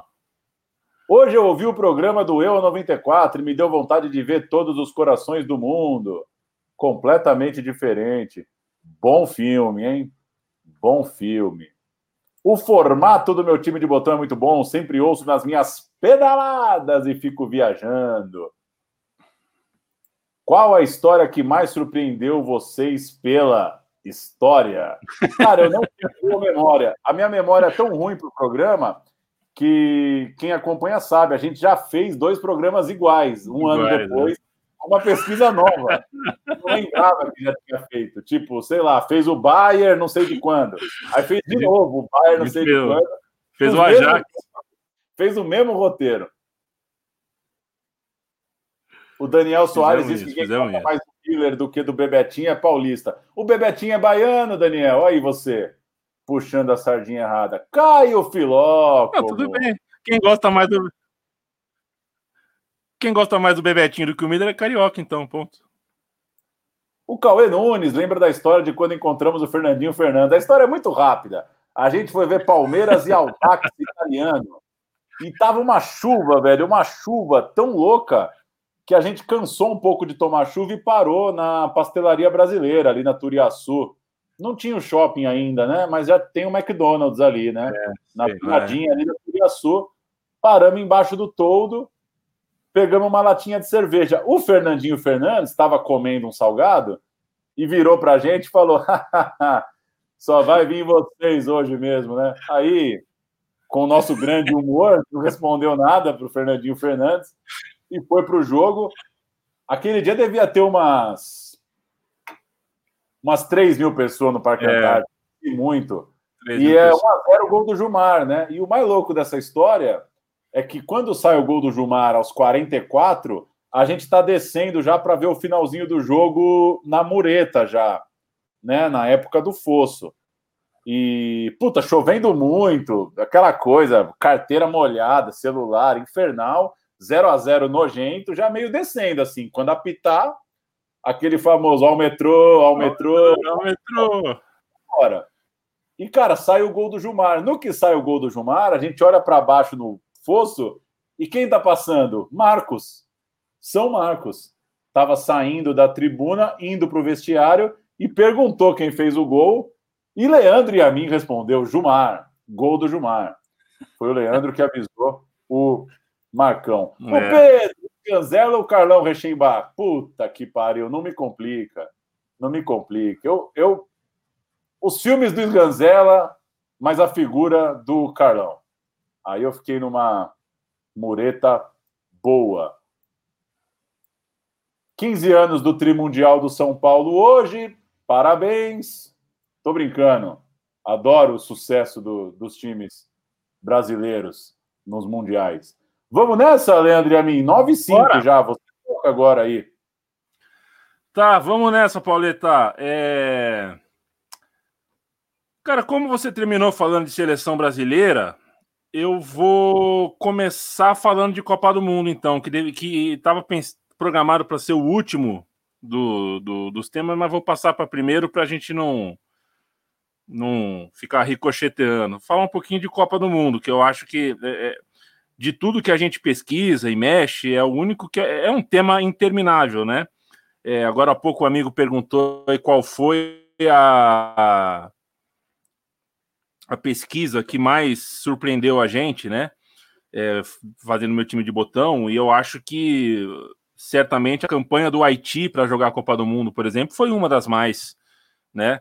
É, a gente, cada Copa do Mundo, a gente vai abrindo uma gaveta que tem outra dentro, que tem outra dentro, e a gente vai chegar é, nas histórias da CONCACAF, nas histórias das classificações da Ásia, cada seleção pequena ali tem o seu personagem, e tem país que está dividido, que está destroçado, que está em guerra, que está com, com na miséria completa, e de repente o time faz isso, faz aquilo.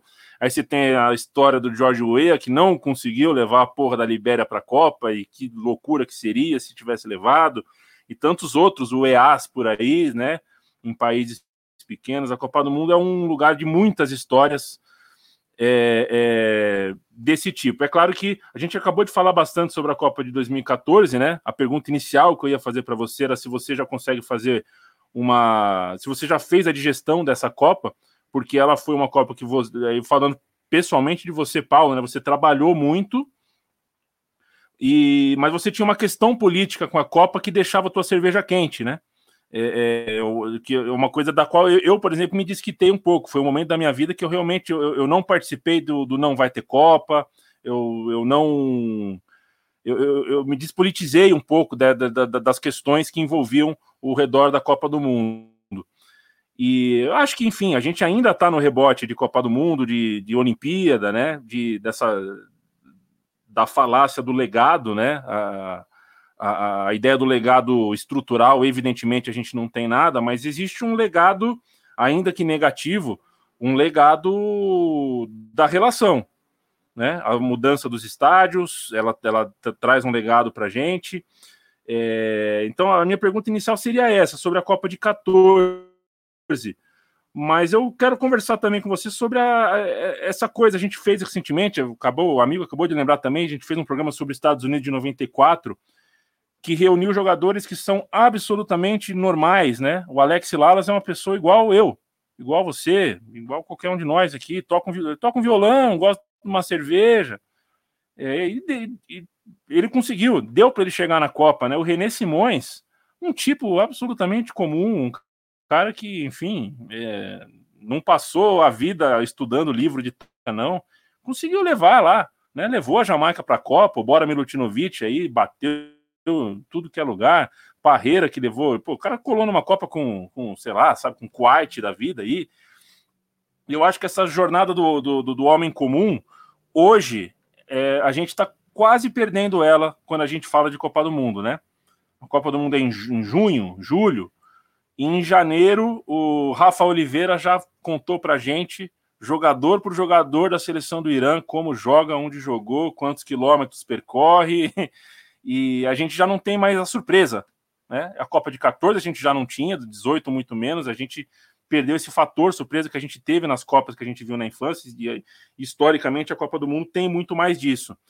E eu acho que quando a gente perde o fator surpresa, talvez a gente perca um pouco da, do folclore, né? Do, do, do, da coisa que une a gente na Copa do Mundo, aquela sensação que a gente tem de que a Copa é aquela hora que vários mundos diferentes se encontram e é legal.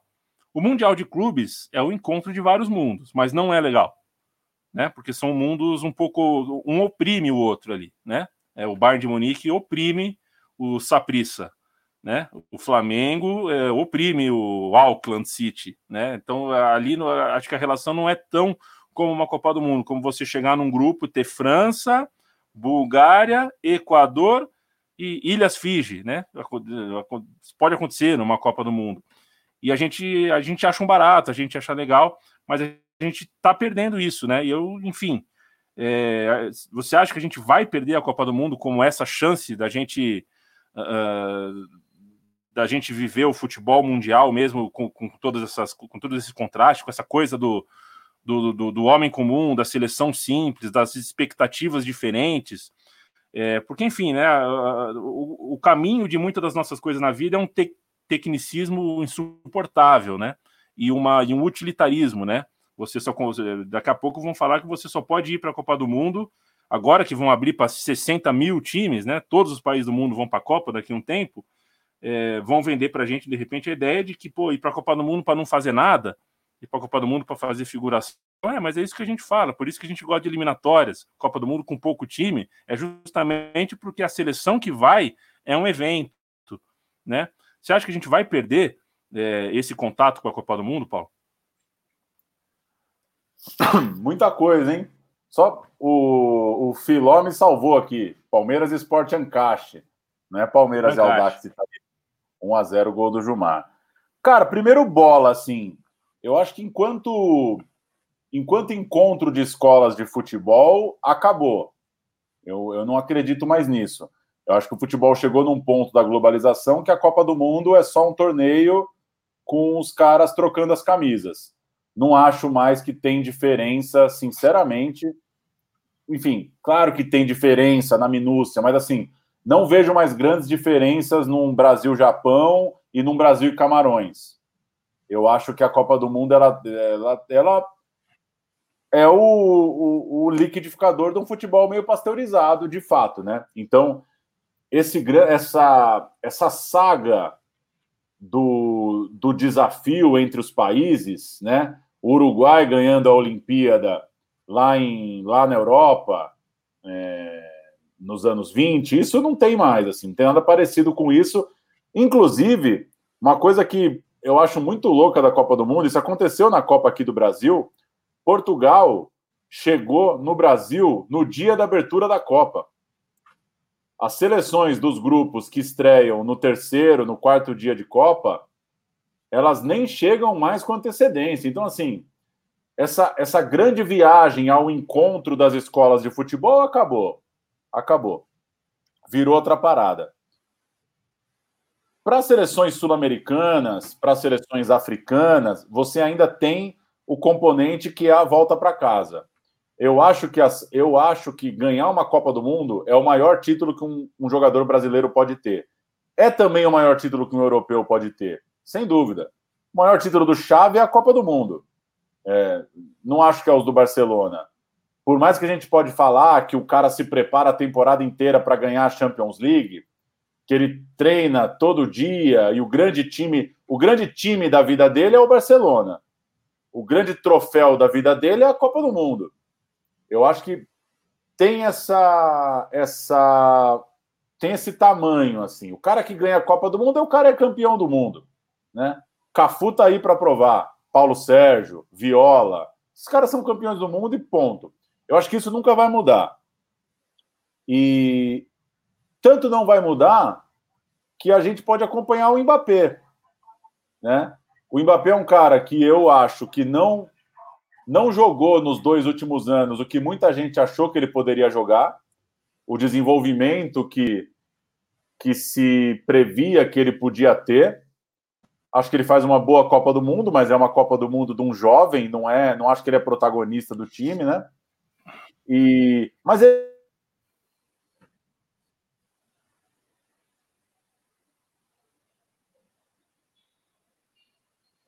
é, isso é muito, isso é muito impactante. Então, respondendo bem objetivamente para você, não acho que a Copa do Mundo perde valor enquanto conquista. Acho que ela perde um pouco de valor enquanto encontro de escolas, enquanto essa curiosidade. Eu estava ouvindo hoje os programas falando né, da bola da, do prêmio da FIFA e tal. Muita gente diz que o Brasil já não tem mais tantos jogadores entre os melhores do mundo. Mas o Mané de Senegal, o Salah do Egito, também não tinha esses caras com essa força. Mudou um pouco a geografia da parada. E eu acho que tem essa atração, então eu quero ver o Egito do Salah jogar. Acho que eu quero. Eu gosto do Salah, tem uma história, levou o país para a Copa. Mas eu, eu não vou com a expectativa de que ali eu vou ver o melhor Salah. Então, minha resposta para você é meio em cima do muro, assim. Eu acho que ganhar a Copa do Mundo é o maior título que um cara pode ganhar. Mas eu não acho que a Copa do Mundo é o lugar onde o cara acha que ele vai jogar o melhor futebol possível. Não é, é... o que aconteceu com o Maradona em 86, eu acho que não acontece mais.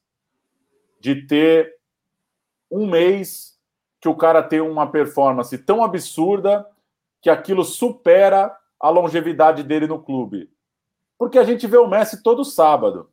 Para o Messi é que faz uma Copa do Mundo melhor do que ele joga todo sábado, meu, ele tem que pôr sete jogos no bolso, assim. É muito insano.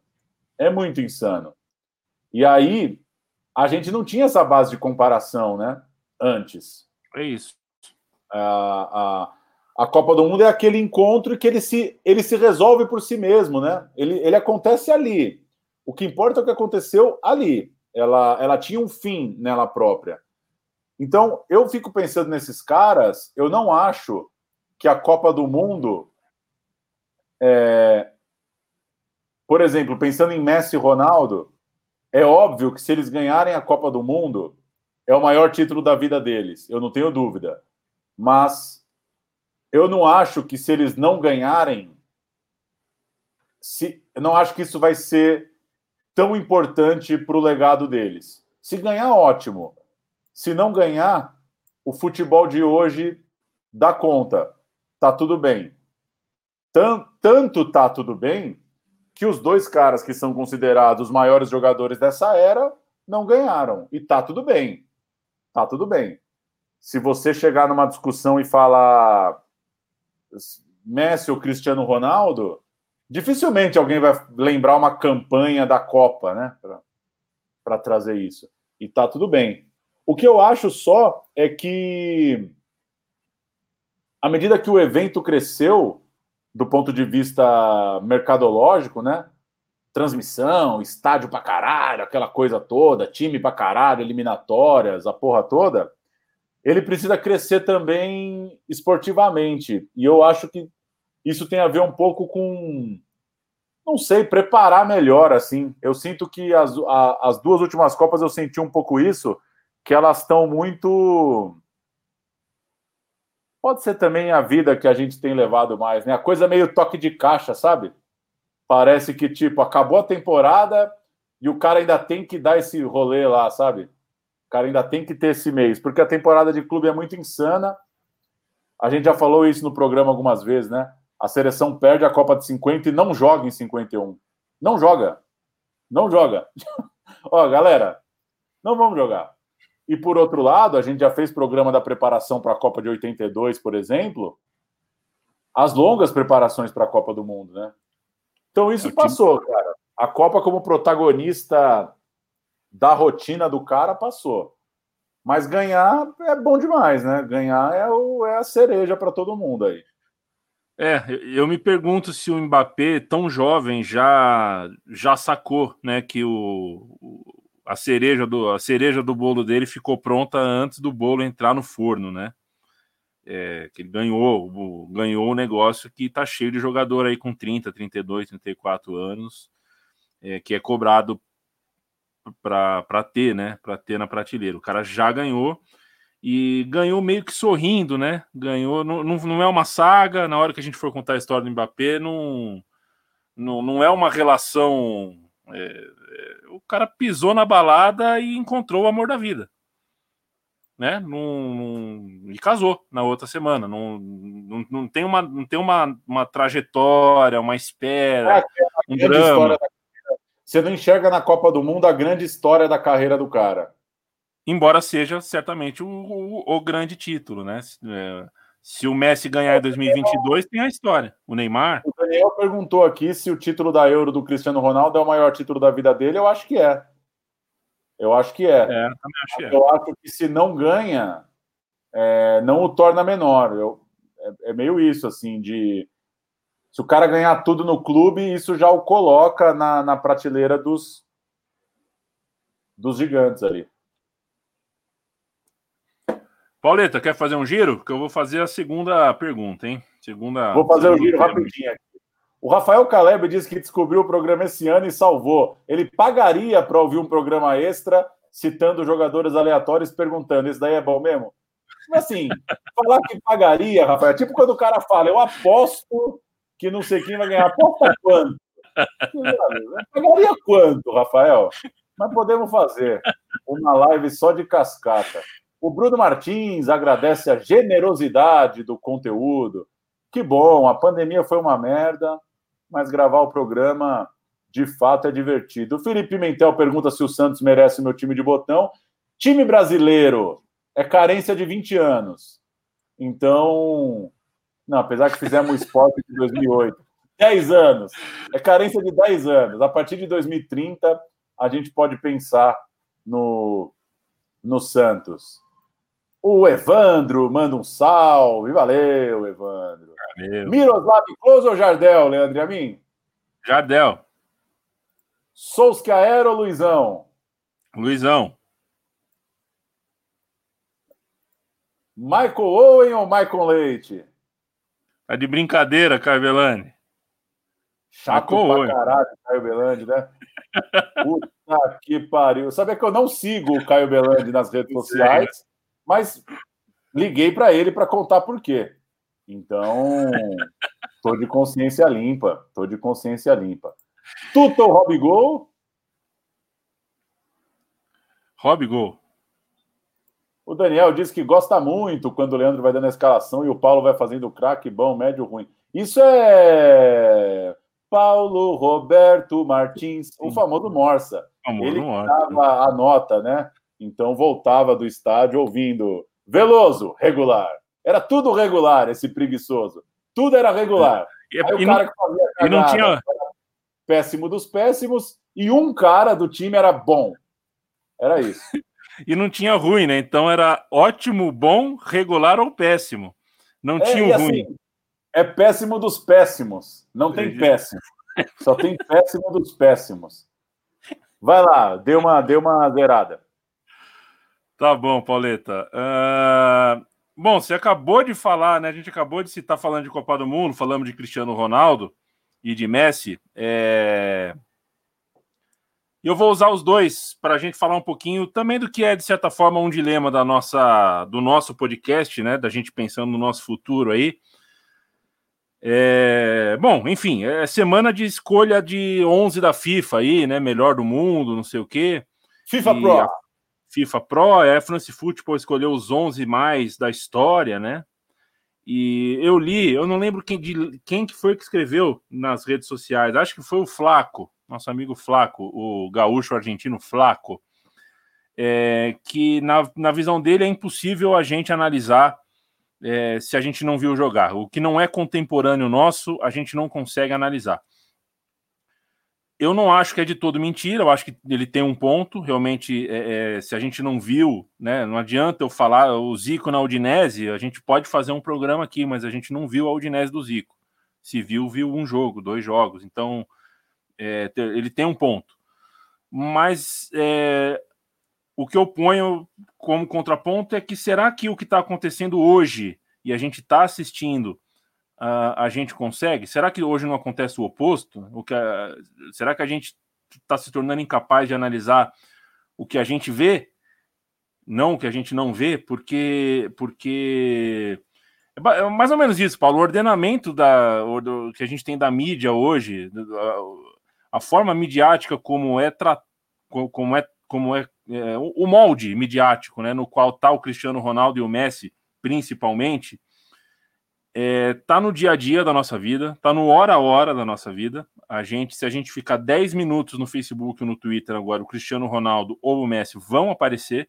Se a gente girar o Instagram por 5 minutos, vai ter alguma coisa deles. Eles estão no nosso é, dia a dia de forma muito robusta.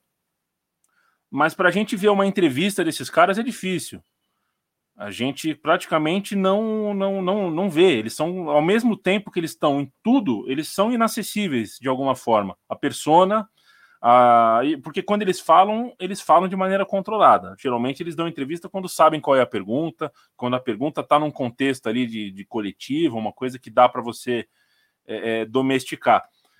É, e eu acho que isso bate com o que a gente tem para analisar daqui 30 anos. Quando a gente for falar da carreira do Cristiano Ronaldo, do Messi, eu acho que está sendo criada uma ideia de jogador infalível, né? Um jogador infalível, e que é, é, eu tenho medo que a infalibilidade também se torne uh, a história de alguém insípido. E é claro que são craques pra caralho, é claro que são jogadores que emocionam a gente, que a gente vai ficar puto quando parar de jogar, que a gente tem o privilégio de ver, mas na hora de contar a história, às vezes eu, assim, será que a gente consegue mesmo diferenciar cada temporada que o Cristiano Ronaldo teve no Real Madrid? Ou elas são mais ou menos a mesma coisa pra gente? Né? Tudo bem, tem anos específicos aí, porque foi tricampeão europeu, mas é, o contraste eu acho que é pequeno. Eu acho que o contraste da, da, da história contada é pequena, porque é, são jogadores blindados, infalíveis numa, na, na, na, na forma como chega, né? É, é, é o, o, cachorro é perfeito, é, o filho o filho é perfeito, o, a, a casa é, é, perfeita, ninguém tem chulé, ninguém tem dor de cabeça, é, é tudo muito controlado. E eu ponho o Neymar como exemplo de que é possível o descontrole, né? É possível a gente contar uma história contemporânea de um futebol multimilionário, multimediático, de um cara, de um cara, mas de um cara que, porra, tá aí, errando pra cacete, fazendo umas merda, mas é, é, entregando, entregando futebol, entregando provocação, entregando um pouco de, de, de loucura às vezes. É, então, quero saber se você também se incomoda com essa ideia, porque um dia a gente ou alguém vai, vai ter que contar essa história mais ou menos como a gente conta hoje a história do Toto Esquilate, do Roger Milá, do Paulo Rossi, é, é, e essa a história uma história que ele não viu, né? Tá na, já nasceu a pessoa que vai ter 30 anos e não viu o Messi jogar e o Cristiano Ronaldo jogar. E na hora de buscar essa história, eu tenho medo que o Google só entregue perfeição e isso pode ser prejudicial, não? Você não acha, não? Pois é, pô, muita coisa, muito massa. Primeiro, eu acho que tem uma questão que é essa coisa dos caras serem falíveis, essa coisa de. Porque assim, uma coisa é o cara jogar pra caralho, outra coisa é o cara ser alçado como essa personalidade, né? E isso, esses, esses prêmios individuais deixam de forma muito evidente o debate sobre esses caras ele é meio interditado, assim, porque ontem eu estava até pensando nisso que saiu o prêmio da FIFA. As redes sociais, essa loucura, essa coisa do dos, dos GIFs e dos recordes e das listas e de todo o gol do Messi ele supera alguma coisa, isso pauta a discussão mais do que a FIFA, né? Até. Às vezes as pessoas falam, puta, a FIFA é foda, mas não é a FIFA exatamente, é a gente, né? A gente fala todo dia de Messi e Ronaldo há mais de 10 anos, né? Eles são. Eles estão em evidência porque, digamos, a, a comunidade do futebol não os deixa sair né, desse lugar. Assim. Então, eles estão sempre lá. O problema disso é que o debate fica meio interditado. Então, como você falou, é difícil a gente ter muita nuance, né?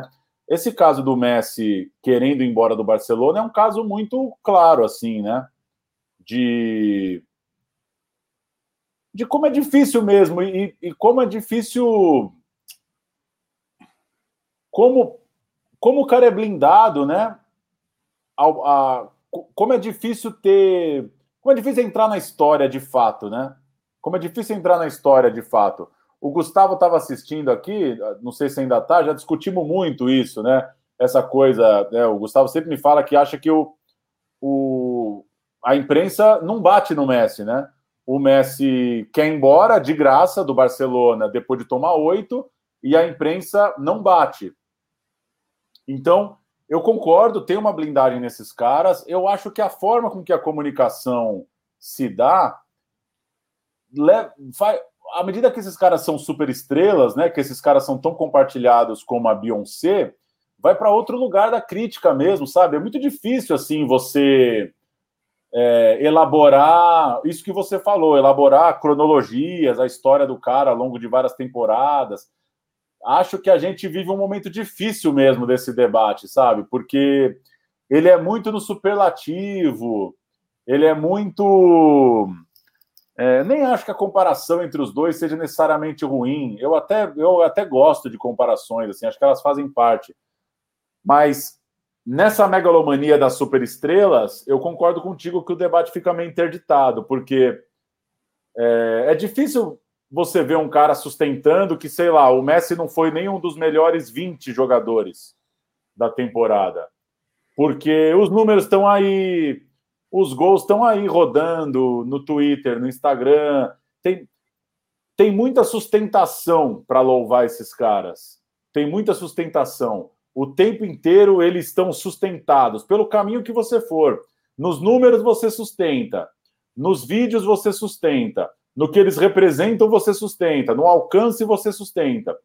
E, e, é muito louco, assim. Eu acho, respondendo a sua pergunta, que a forma que a gente vai contar essa história ela é difícil mesmo, porque eu não sei se a gente sabe lidar direito com essas super estrelas assim. As histórias que a gente conta no programa, por exemplo, são de pessoas mais comuns, né? Não é tão não é tão traumático é, desconfiar do Éder ou do Serginho Chulapa, sabe? Mas a gente vive essa era das super estrelas, né? a gente vive um momento em que uma crítica já é levada para, puta, então o cara não gosta, então o cara é contra. Não sei, tem uma tem, tem uma dificuldade no debate mesmo sobre esses caras muito, muito grandes. E o que você falou é real, né? Porque ao mesmo tempo que eles são super presentes, eles são muito blindados, né? Porque a responsabilidade nunca é deles, da derrota, né? É... Inclusive, Puta, é muito boa essa discussão, porque eu acho que no Messi tem um agravante. O jeito que o Messi joga a bola, ele dá a entender também, para além dessa para além dessa relação da mídia e tal, que quando perde é porque o time é uma merda. É, é total, total. É, isso é muito louco. É diferente de um cara que se entrega loucamente de um puta volante fudido que vai e volta o jogo inteiro e que tá num dia ruim, sabe? Aquilo imprime mais. O Messi, ele tem um ele convenceu as pessoas de um jeito, e o Ronaldo também. Eles convenceram as pessoas de um jeito que se as coisas não estão dando muito certo para eles, é porque o jogo não encaixou, é porque o time tá num dia ruim que é uma individualização meio exagerada da coisa, mas também eu entendo que os caras são muito fora da curva. Enfim, não sei, não, não sei muito, estou pensando alto já. Mas eu te é difícil. que estamos fodidos porque, voltando àquele assunto de assistir os jogos, a gente vai cair nisso. Daqui a alguns anos, só assistir os jogos do Messi, não, né, isso não vai dar conta de explicar o fenômeno, né? Não vai dar conta que todo sábado, não estou exagerando, todo sábado, há uma década, quantos anos tem o Twitter? Uns 10, 12, sei lá? Todo sábado, há uma década, você pode ir para a praia, você pode não ligar a televisão, você pode jogar bola. Se você abrir essa porra lá pelas sete da noite, tá rolando um gol do Messi. Assim, tá rolando. Não, não é, não é, ai, contra quem é. que é. Não é, não é isso. Tá rolando, assim. E hoje em dia, a, como é possível acompanhar todos os jogos, o legado ele é dado mais nessa construção, né? Então, não é que você precisa lembrar do dia que o Messi destruiu. Você dizer que faz 12, 15 anos que você para para ver o cara jogar e vira e mexe, o cara te entrega um puta lance, isso é o bastante, essa coisa do, do conjunto da obra. Para te passar a palavra, eu vou lembrar que ano passado fomos ao Mineirão ver o Messi. Fomos foi ao Mineirão ver o Messi. Messi, né? Um típico jogo de Messi. Não fez um caralho, não pegou na bola e as pessoas só diziam que a seleção da Argentina é uma merda. É bosta. Né? É, não tem condição. Como não tem condição, caralho, de fazer uma porra de uma jogada contra o Paraguai? Agora, agora eu vou concluir mesmo. Tem um bom Almiron, né? Hã? Bom Almiron, né? Almiron bom. Almiron bom, bom. jogador. Bom agora eu vou concluir de verdade. Tem outra coisa que é interessante que a gente tem que ter uma certa leveza. A nossa relação com esses caras vai mudando, né? Hoje eu gosto muito mais de ver o Neymar jogar do que eu gostava outro dia. Hoje eu gosto menos de ver o Messi jogar do que eu já gostei. E eu acho que o Cristiano Ronaldo, tô pegando os mais midiáticos aí, já que a gente puxou esse papo. E eu acho que o Cristiano Ronaldo é o que vai envelhecer melhor deles todos, está envelhecendo melhor do que eles todos. Hoje eu gosto de ver o Cristiano Ronaldo jogar. Parei para ver Barcelona e Juventus e sabia que ele ia querer jogo e com 15 minutos ele cavou um pênalti, é caixa. É, eu, eu, eu, fui convencido por ele ao longo dos anos que ele tem a sede da bola, sabe? O Messi, eu tô largando um pouquinho e o Neymar, eu tô em desconstrução. O Neymar, eu tô numa, numa desconstrução. Mas isso é interessante também, né? A, a gente, às vezes, culpa muito a mídia, né? A imprensa, a mídia, o caralho, não sei o quê, a FIFA, porra. Mas tem a gente também, né? A gente vai formando a nossa opinião sobre esses caras e ela é ela muda ao longo do tempo, né? Ela é muito pegando esses três caras aí que são os, os mais midiáticos aí, os mais falados, a minha relação com eles mudou muito na última década. E várias vezes, né? Foi... É, é, tem uma coisa que você citou quando é, é a, a, coisa, né, que parar para reparar que o Messi não é criticado, né? É, eu, eu concordo totalmente isso que, porra, como é que é, há 10 anos a seleção da Argentina é que é uma âncora no pé do Messi tal, e o Messi, né? É, isso me fez lembrar uma, um, um, ponto sobre o Neymar, que é, que é, é, é diferente, é outra natureza, é outra relação, mas você vai encontrar quem diga que o Neymar é a pessoa mais perseguida do país, e ao lado dessa pessoa vai ter alguém dizendo que o Neymar é o cara mais paparicado do país. É... E nenhuma dessas duas pessoas, é, as duas têm um ponto, né? É, de fato, enchem o saco do Neymar e de fato é, é passam um pano para o Neymar. É, de fato, é, tratam uma carretilha como um prêmio Nobel da Paz e, de fato, tratam uma cara feia como se ele tivesse matado alguém. É, isso é verdade. Só que na hora que a gente vai contar essa história, e essa é a minha dúvida, né? Como a gente vai contar a história do Cristiano Ronaldo? Como eu vou contar a história do, do Messi? Porque eu, é, a gente são craques, são gênios, estão na altura de Eusébio, de, de Cruyff, sei lá, são, são histórias realmente muito grandes. Do Puskas. Do Puskas. Mas quando a gente conta a história do Eusébio, a gente conta a história do Eusébio. Não a história do Papa, Carol e Voitila, entendeu? Não é uma história. É, é, a, a, história tem que ter pontos Né? Tem que ter pontos. Você é um dos apresentadores de um podcast que se, se dedica justamente a isso, chamado Meu Vilão, lá com o pessoal da Gol, com o Gustavo, inclusive. É, é, que é isso, é você contar uma história e deixar os pontos, deixar, de, de, deixar fio solto, deixar, é, é, deixar a contradição é, fazer o seu caminho sozinha. E, enfim, a máquina é muito forte, né? E a, a, excetuando um ou outro caso de evasão fiscal, o processo que o Cristiano Ronaldo tem de estupro, é, tem não, né? tinha, né? O processo acabou lá nos Estados Unidos, é, tirando um, uma outra façanha de um jornalista que conseguiu alguma coisa ali, uma coisa é, importante, são histórias que ao mesmo tempo são geniais e eu tenho medo que na hora de contar daqui 30 anos elas sejam chatas. E aí vai ser um absurdo, eu vou achar uma loucura. Eu ter contar a história do Messi um cara do tamanho do Messi e a história ser chata. Aí não é possível. E se tem e, e só para concluir da minha parte, se tem uma coisa que une o Neymar ao Messi e ao Cristiano Ronaldo, essa super individualização, né? São, o Neymar é um dos poucos caras que a manchete do pós-jogo é Neymar decepciona. Sempre que o jogo não flui, o cara decepciona, né? Messi passa em branco. Messi decepciona. Ronaldo decepciona. O Cristiano Ronaldo perdeu um pênalti essa semana, saiu o texto. Foi o pior jogo dele na Juventus. Sabe? É, é foda, assim. Tem, mas é, é, o, o holofote é exagerado, né? É exagerado. Eu acho que tem um pouco a ver com, as, com a forma que se tem de vender o jogo hoje também, né? Eu falei que eu gosto de comparação, acho divertido, acho que não tem que fugir de comparação, mas rolou um exagero, né, para vender Messi e Ronaldo, né?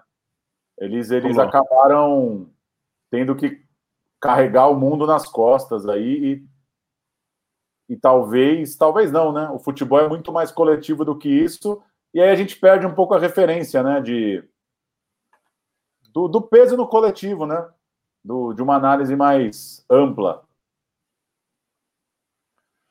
É isso. O, o Pauleta, ah. É, inclusive, é, achar que foi o Rodrigo que escreveu, ele chamou de socialização do fracasso, né?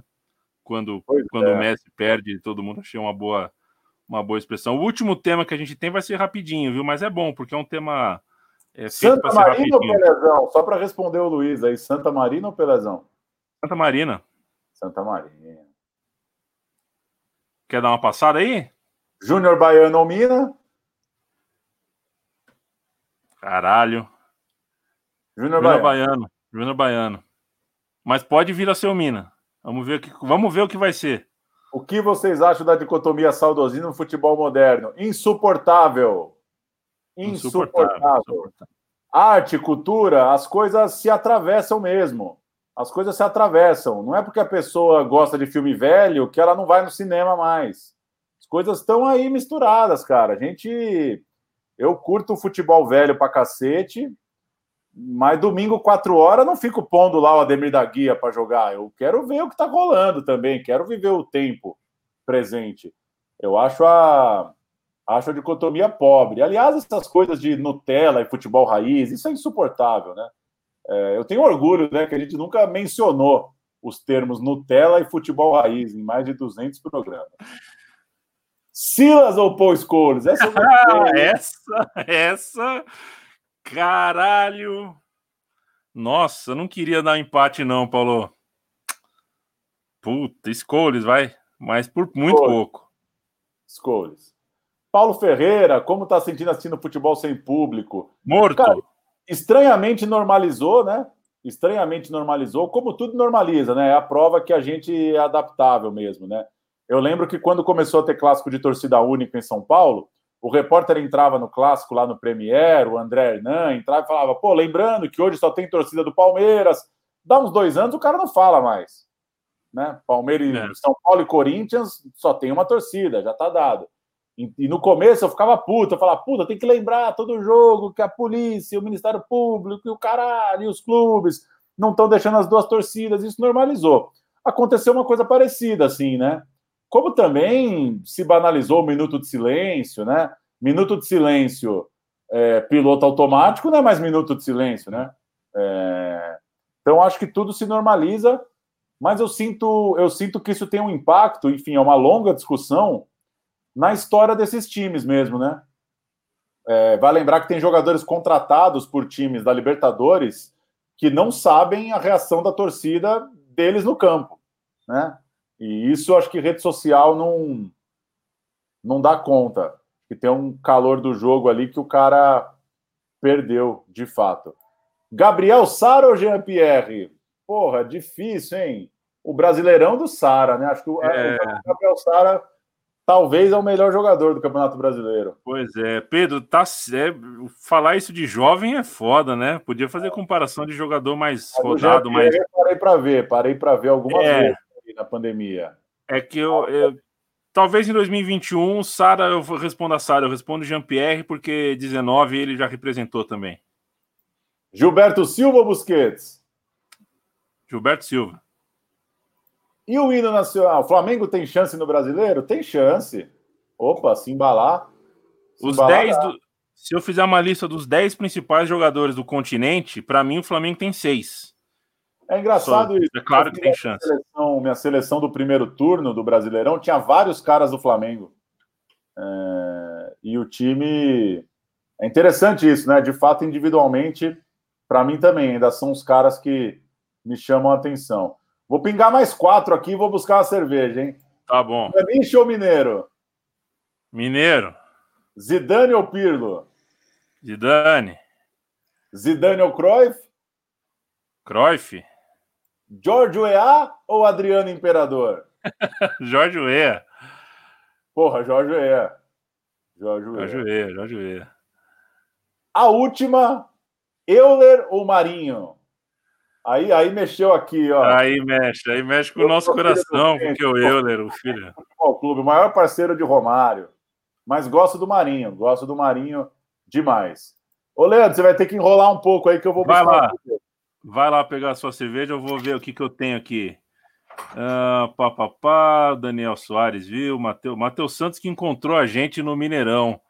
É, o Matheus, aquele dia no Mineirão, eu comi, segundo o Paulo, né? Eu já não lembro, mas ele disse que é verdade. Eu comi dois tropeirões, um na chegada e um no intervalo.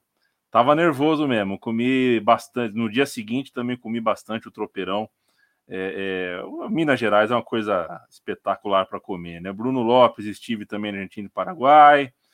Uh, o melhor Messi é o de 2011, diz o Lucas Moura. Deixa eu pensar. É, é, pode ser, pode ser, pode ser. O melhor Barça para mim é o Yaya Touré, Xavi, Iniesta ali, é, time que tinha o Henry, né? E, e o Messi estava se, o Messi era complemento daquele time. Uh, pá, pá, pá, Roberto Lima, um abraço para o Ricardo Carvalho que pergunta Parque Antártica ou São Januário. Eu não tenho condição de responder de maneira isenta essa pergunta, mas acho que aí temos um empate. São Januário ganha pela longevidade e pela história maravilhosa da construção, embora a história do, da construção do Jardim Suspenso também seja muito bonita. Uh, quem tem mais aqui? O Daniel Soares pergunta: Cruyff ou Kraft? Ah, não é, dá. Não precisa fazer inter... Tenta resolver essa sem o interurbano, Daniel Soares. Uh, o Lucas Nascimento, dinamite ou chulapa? É, é o é, Dinamite Chulapa, é o. É o Miller ou o Theo Alcote? Não, é o. é o Miller ou o Bebeto de uma geração antes, né? É. Se eu responder Chulapa, você vai me chamar de paulista. Eu sou Dinamite. É, eu, para mim, é equilibradíssimo. O Dinamite, acho, mas equilibradíssimo. Leandro, o gol que mais te enlouqueceu? O gol do Mina contra a Inglaterra em 2018. Foi o gol que mais. Estádio? Ah, no estádio. Ah, essa pergunta é difícil, porque na, na verdade o gol que enlouquece a gente não lembra direito o que fez, né?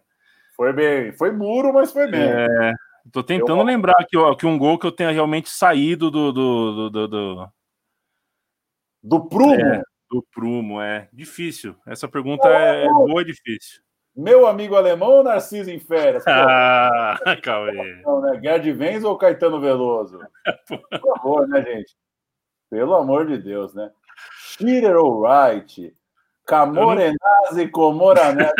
virou Brasil já. Sérgio Roger. Roger. Gostaram dos bottoms? Adorei os bottoms. Pô, Gladson, brigadão, meu velho. Porra. Demais. Legal demais. Vamos demais, mano. Valeu. Leão ou Dida? Leão.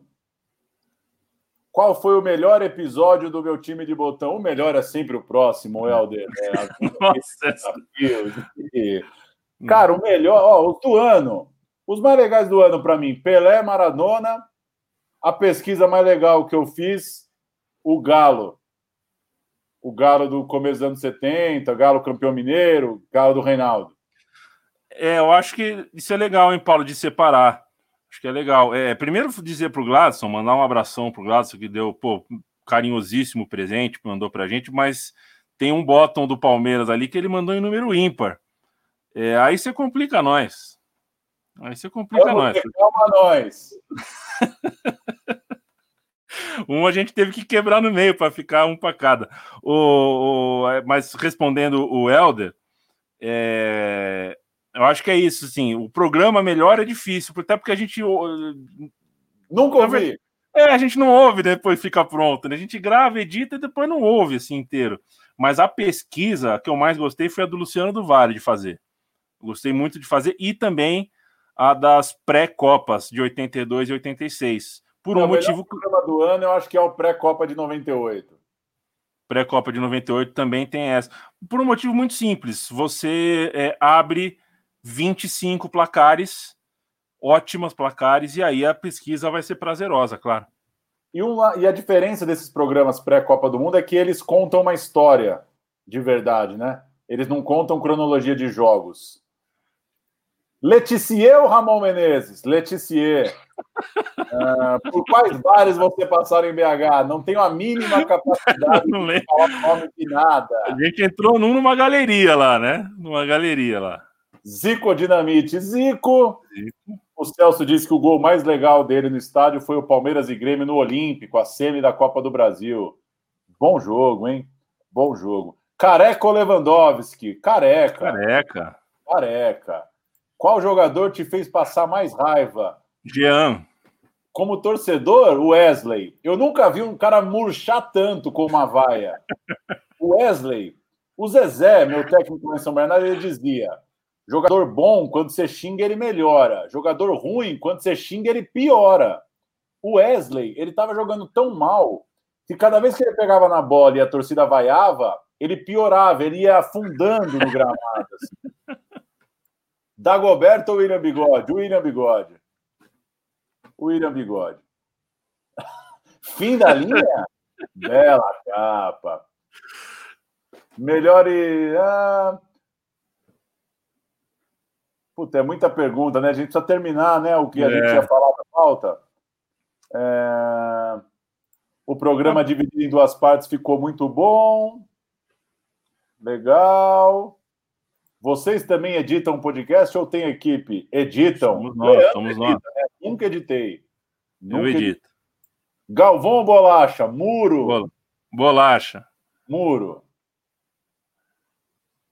Bolacha. Maquelele ou Amaral? Maquelele. Mas... Qual Maquelele e qual Amaral? Não, calma aí. calma aí. Boa pergunta. E agora Amaralzinho... para ir para os finalmente. Passou aqui, putz, eu perdi aqui um comentário. Aqui, Marcelo do Ah. Marcelo é invocado, né? O, o YouTube dele é Diário de Narrador.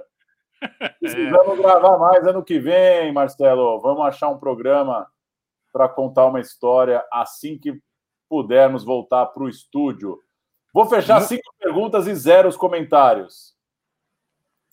Edmundo ou Titi Henry? Thierry Henry. O Coxa ou Denilson? Nossa senhora, o Coxa. Ramires ou Felipe Melo? Cara, o Felipe Melo em 2010 aqui ficou, ele é, é desmiolado. Mas o Felipe Melo, em 2010, a convocação e a titularidade dele eram justas. É, ele eram justas. Né? É, um, é, um, é um, um, ótimo jogador, eu fico com o Felipe Melo. Terry ou Clebão?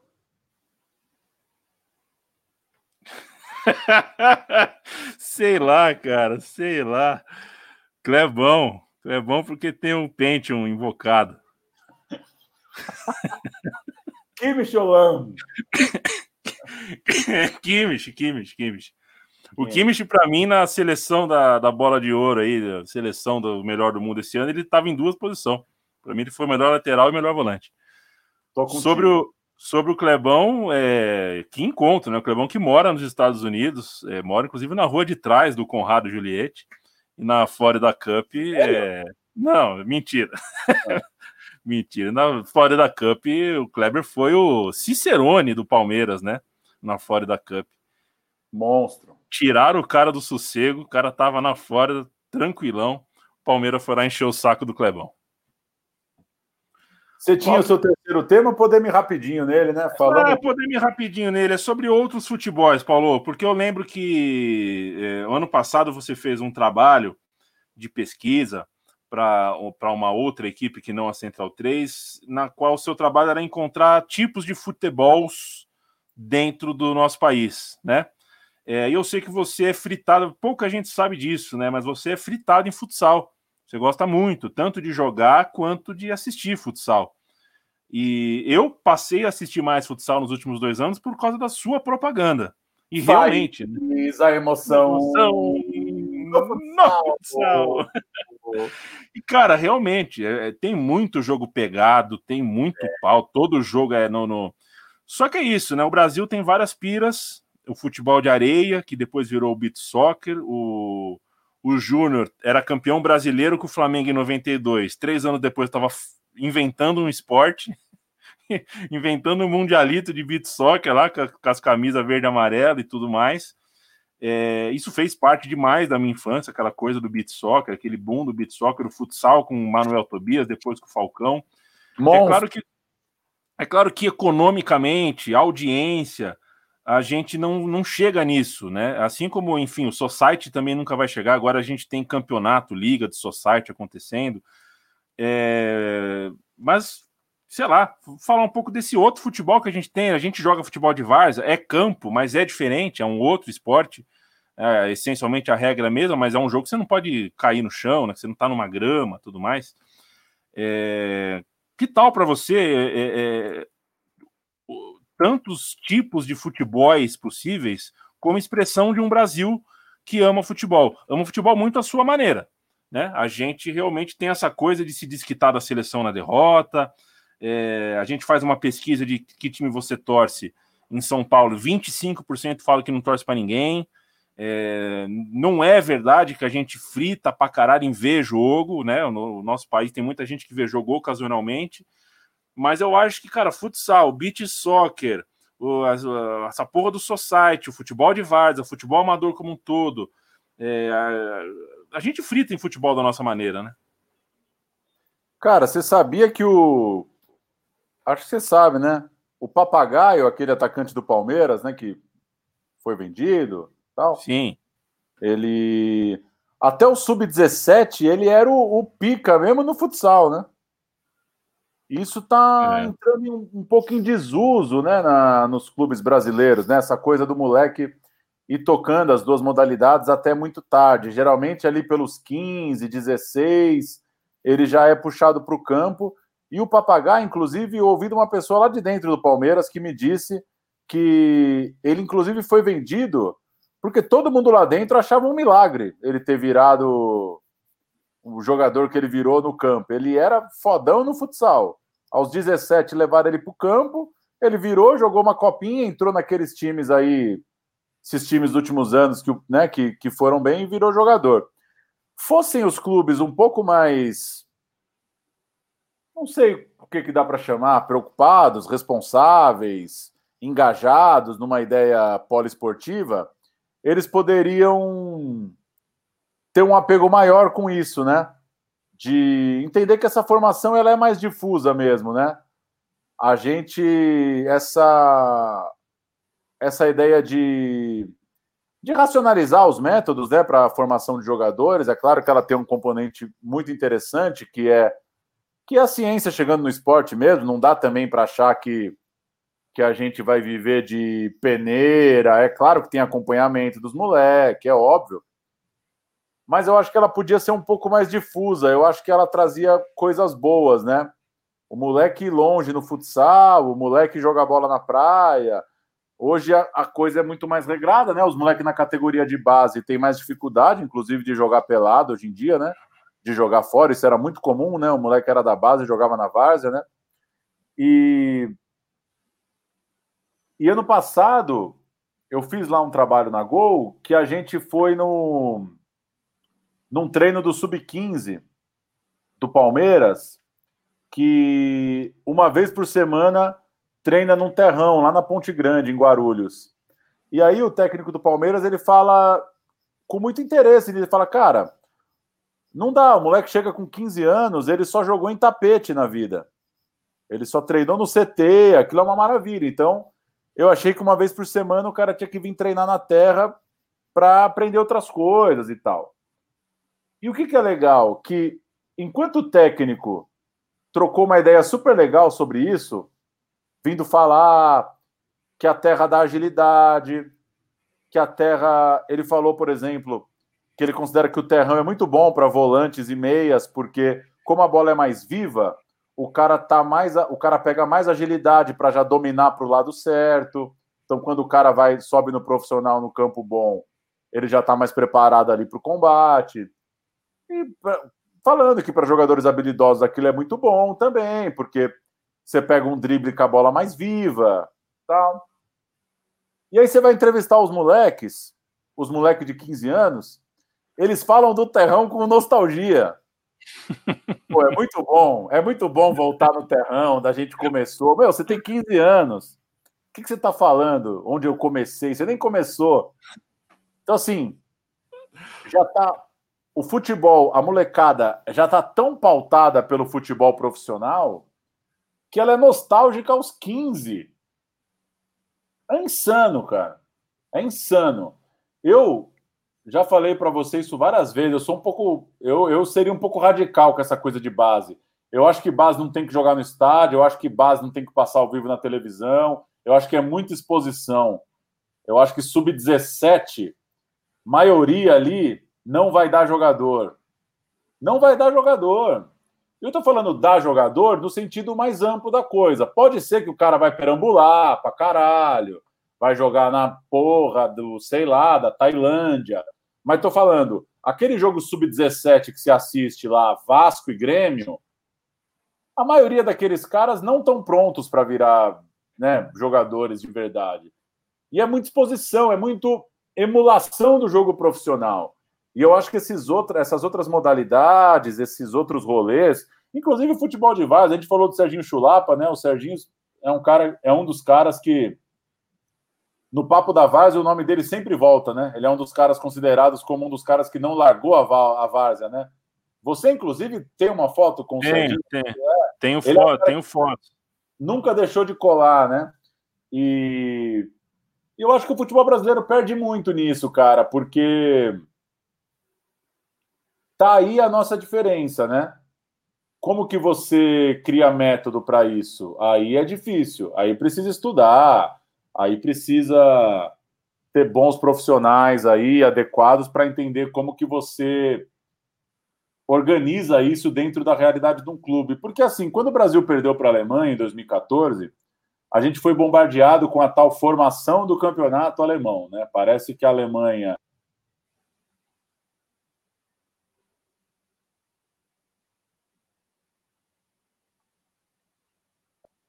e arrebentado com a Copa, né?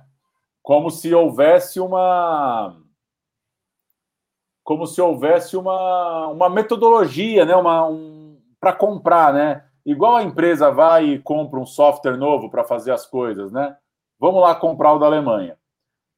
A diferença do futebol brasileiro sempre foi essa outra, né? Sempre foi essa essa formação um pouco mais difusa, né? A relação com o futsal, a relação com o futebol de rua, a relação com a praia nas, nas cidades litorâneas, a relação com o futebol de várzea, né? Eu não sei o quanto que a gente já tem, né? Enfim, não sou, não estou exatamente inserido nesse ambiente do, do pensamento da gestão do futebol. Eu não sei exatamente qual que é a crítica ao impacto que tem os moleques de 11, 12 anos ficarem na vidinha do clube profissional, sabe? É, isso é muito doido. É, é, muito doido mesmo. Isso deveria ser mais simples, sabe? Por algumas questões. Por exemplo, sabe uma coisa que me incomoda muito, cara?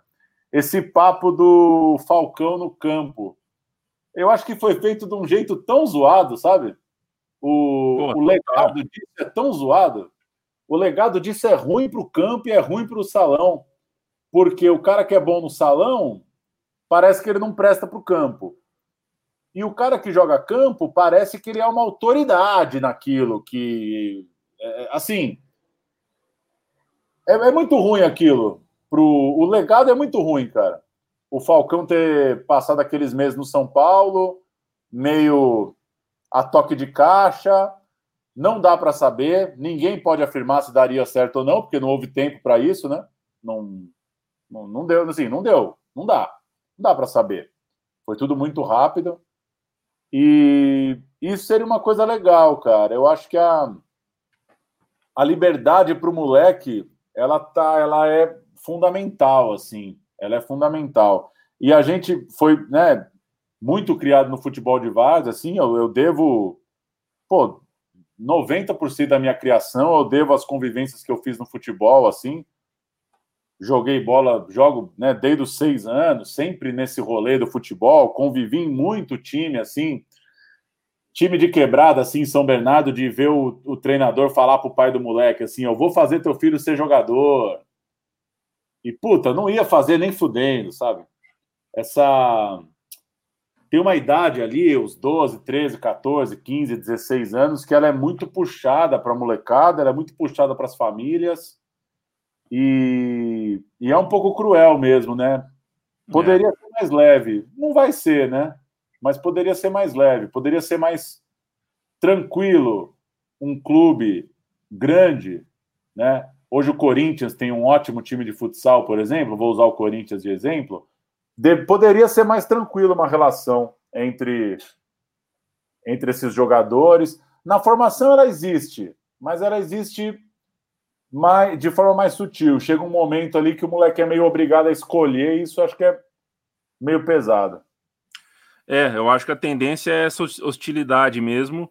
E, e é isso, é, é, é, um contraste maluco. Quando eu fiz a pergunta para você, quando eu joguei esse tema, eu queria complementar com algo que você já disse mesmo. Eu, eu, eu, acho que você já passou a ideia que eu queria que eu queria para arrematar isso mesmo. A gente, se você pegar o livro do Alex, acho que a parte mais legal que tem no, no a parte mais legal, tem uma parte muito legal no livro que mostra as pelejas no futsal entre o time do Alex contra o time do Ricardinho e tinha o Lúcio Flávio ali colando também no time do Ricardinho. É, é, então, é, é, e esses caras se encontraram de novo no, no, no, Palmeiras e no Corinthians, depois na seleção, depois, quer dizer, no Paraná e no, e no Curitiba, depois no Palmeiras e no Corinthians, é, a vida inteira, né, medindo força, mas foram para o campo. Eu acho que é, o exemplo do futsal é o mais célebre, até porque o futsal se tornou um esporte mais formal, mas você não tira do Neymar a a capacidade de dominar uma bola na areia fofa, que a bola vem toda toda no zigue-zague. Então a infância dele foi dominando bola naquela areia. É, e o Rivaldo dominou bola na terra batidíssima, que é outro tipo de pingo, outro tipo de, de, de, de movimento. E a gente tem é, muitos campos nesse no, no, no nosso Brasil, é, é no, do, no, litoral, né, no, no, nos lugares mais secos, nos lugares que não tem praia, então é, é, norte, é sul, a gente tem muitos tipos de prática do futebol. É, eu, eu, não sou, não, não entro muito nessa, claro que tem uma parte de verdade nisso, mas acho que é um, é, é um debate que, enfim, virou um debate um pouco impossível de ser feito sobre essa ideia de que o Brasil largou é, uma, um certo, é, uma certa essência da, da, do seu futebol em nome de uma tática europeia, da força física europeia. Eu acho que não, não, não é por aí o caminho. Mas eu acredito que a gente, é, o que a gente tem de, uma coisa que a gente tem de muito singular é essa possibilidade de trazer o cara que joga na Baixada Santista na praia com o cara que joga num campo de terra seca, um campo de terra duríssima lá no interior do Pernambuco, e esses caras estão de repente jogando, dividindo um campo de gramado que é raríssimo, né? É, no, no, Brasil, campo gramado bem tratado é raríssimo, raríssimo. É, é, de cada 100 pessoas que jogam bola, é uma, duas é, jogaram no, no, num campo de gramado mesmo, um gramado bem cuidado. E, e, quando joga, joga uma vez, duas vezes. São pouquíssimos que jogam mesmo futebol de grama e grama bem cuidada. E de repente, esses, esses muitos tipos de prática de futebol é, dever, poderiam, no meu ponto de vista, deveriam alimentar muito mais o nosso futebol. A gente parece hoje que se chegasse o mesmo Ricardinho e o mesmo Alex e o mesmo Lúcio Flávio pintando e bordando no futsal lá do Paraná, é, tenho medo de que os olheiros e as pessoas que cuidam do futebol de campo do Curitiba e do Paraná Clube é, tivessem a mesma posição, sabe, para para fazer o processo, porque não é só, porra, Alex, esse cara, esse moleque, Alex joga pra caralho, vem jogar no Curitiba, vem pro campo né? É, é um processo, é uma lapidação. Você vai montando o cara, é, o cara tem 20 anos e não está pronto ainda. Você ainda está é, é, inserindo coisa no, no, no, jeito de jogar dele. E sei lá, às vezes eu tenho a impressão que o futebol brasileiro, é, esse cara que chega, ele é, se chega do futsal, ele é mais ou menos tratado como o Falcão no São Paulo, sabe? Ele tem dois, ele tem dois coletivos ou três, ele tem duas semanas ou três para mostrar. Não tem a Acho que a gente. É, é, uma, é, uma, é uma hipótese, tá? Eu realmente não tenho os números disso, nem é, nem é uma coisa de se ter números. Mas eu acho que a gente devia valorizar mais esse mundo de prática de futebol que a gente tem, porque o nosso solo é muito diverso, porque o nosso país é muito grande e a gente joga futebol de muitas formas. E mais do que o discurso romântico do, do pé descalço na rua, arrancando o dedão para jogar bola, tal, acho que não é esse o ponto, mas o ponto é a gente é, é, é, conseguir fazer com que o futebol de campo dialogue mais.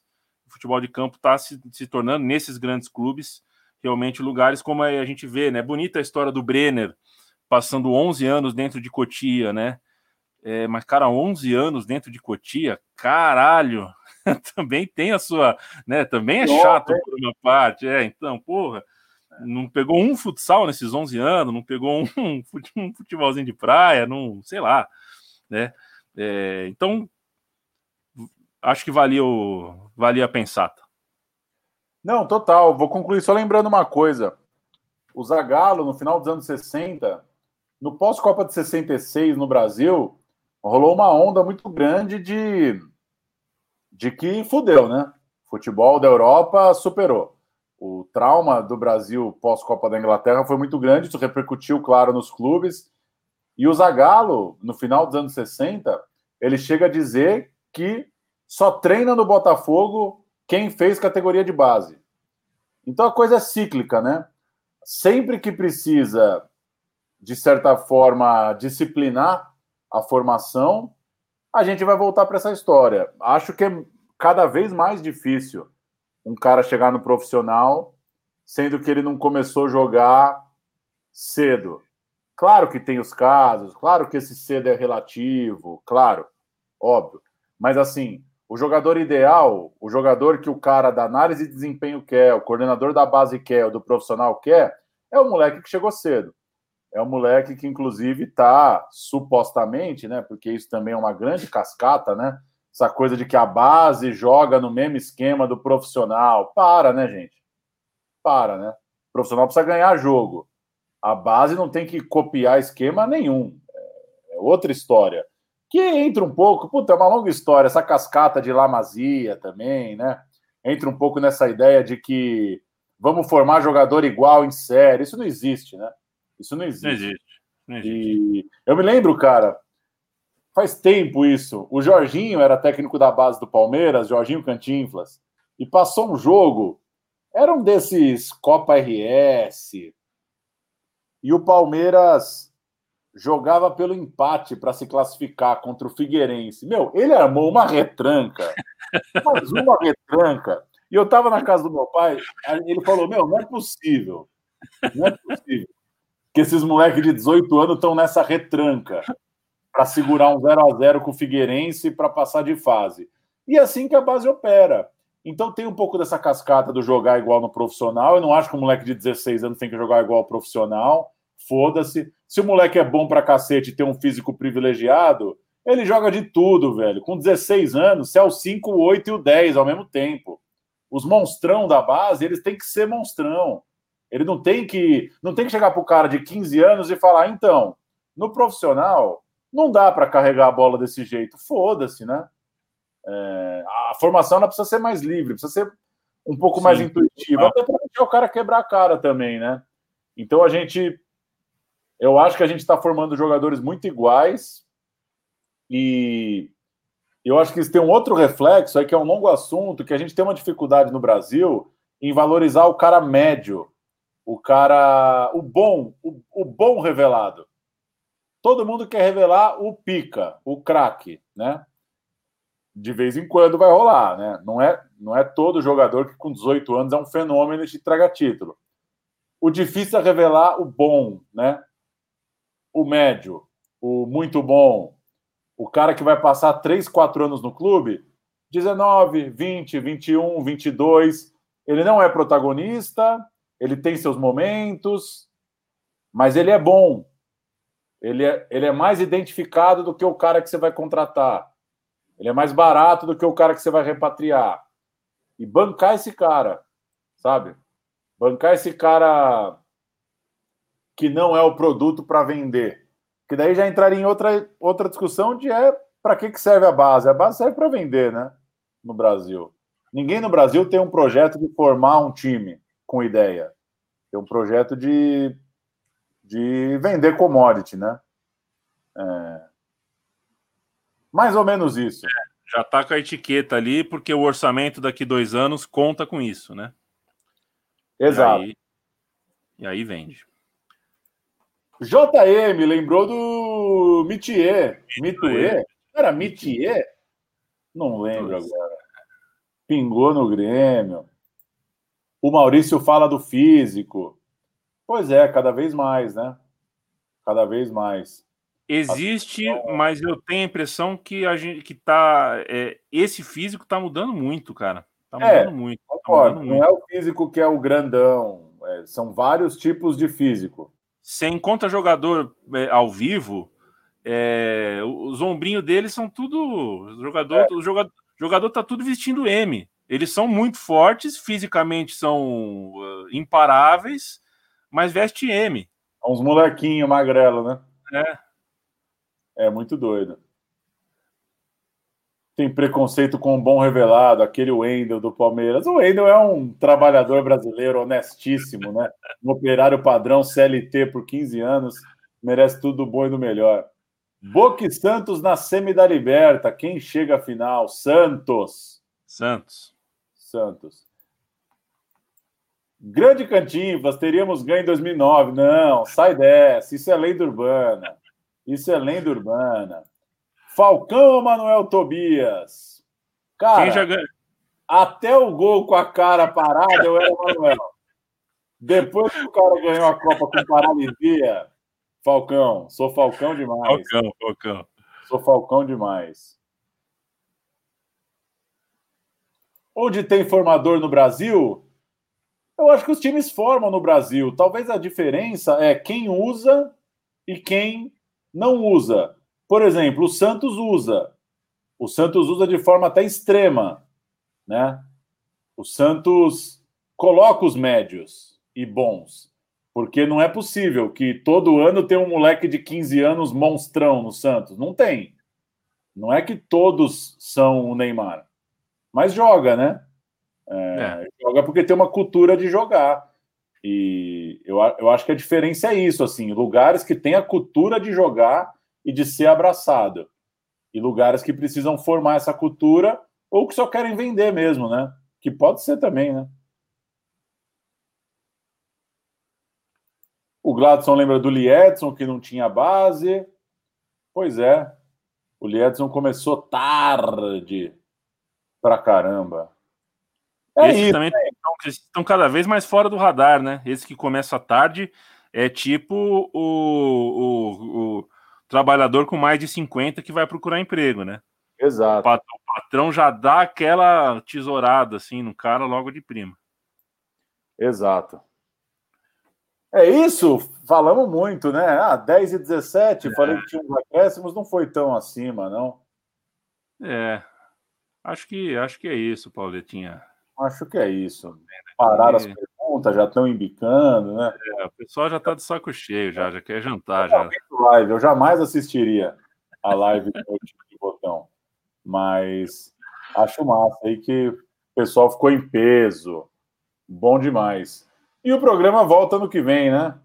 No seu ritmo. Volta. Devagar e sempre. Dois por mês, três por mês.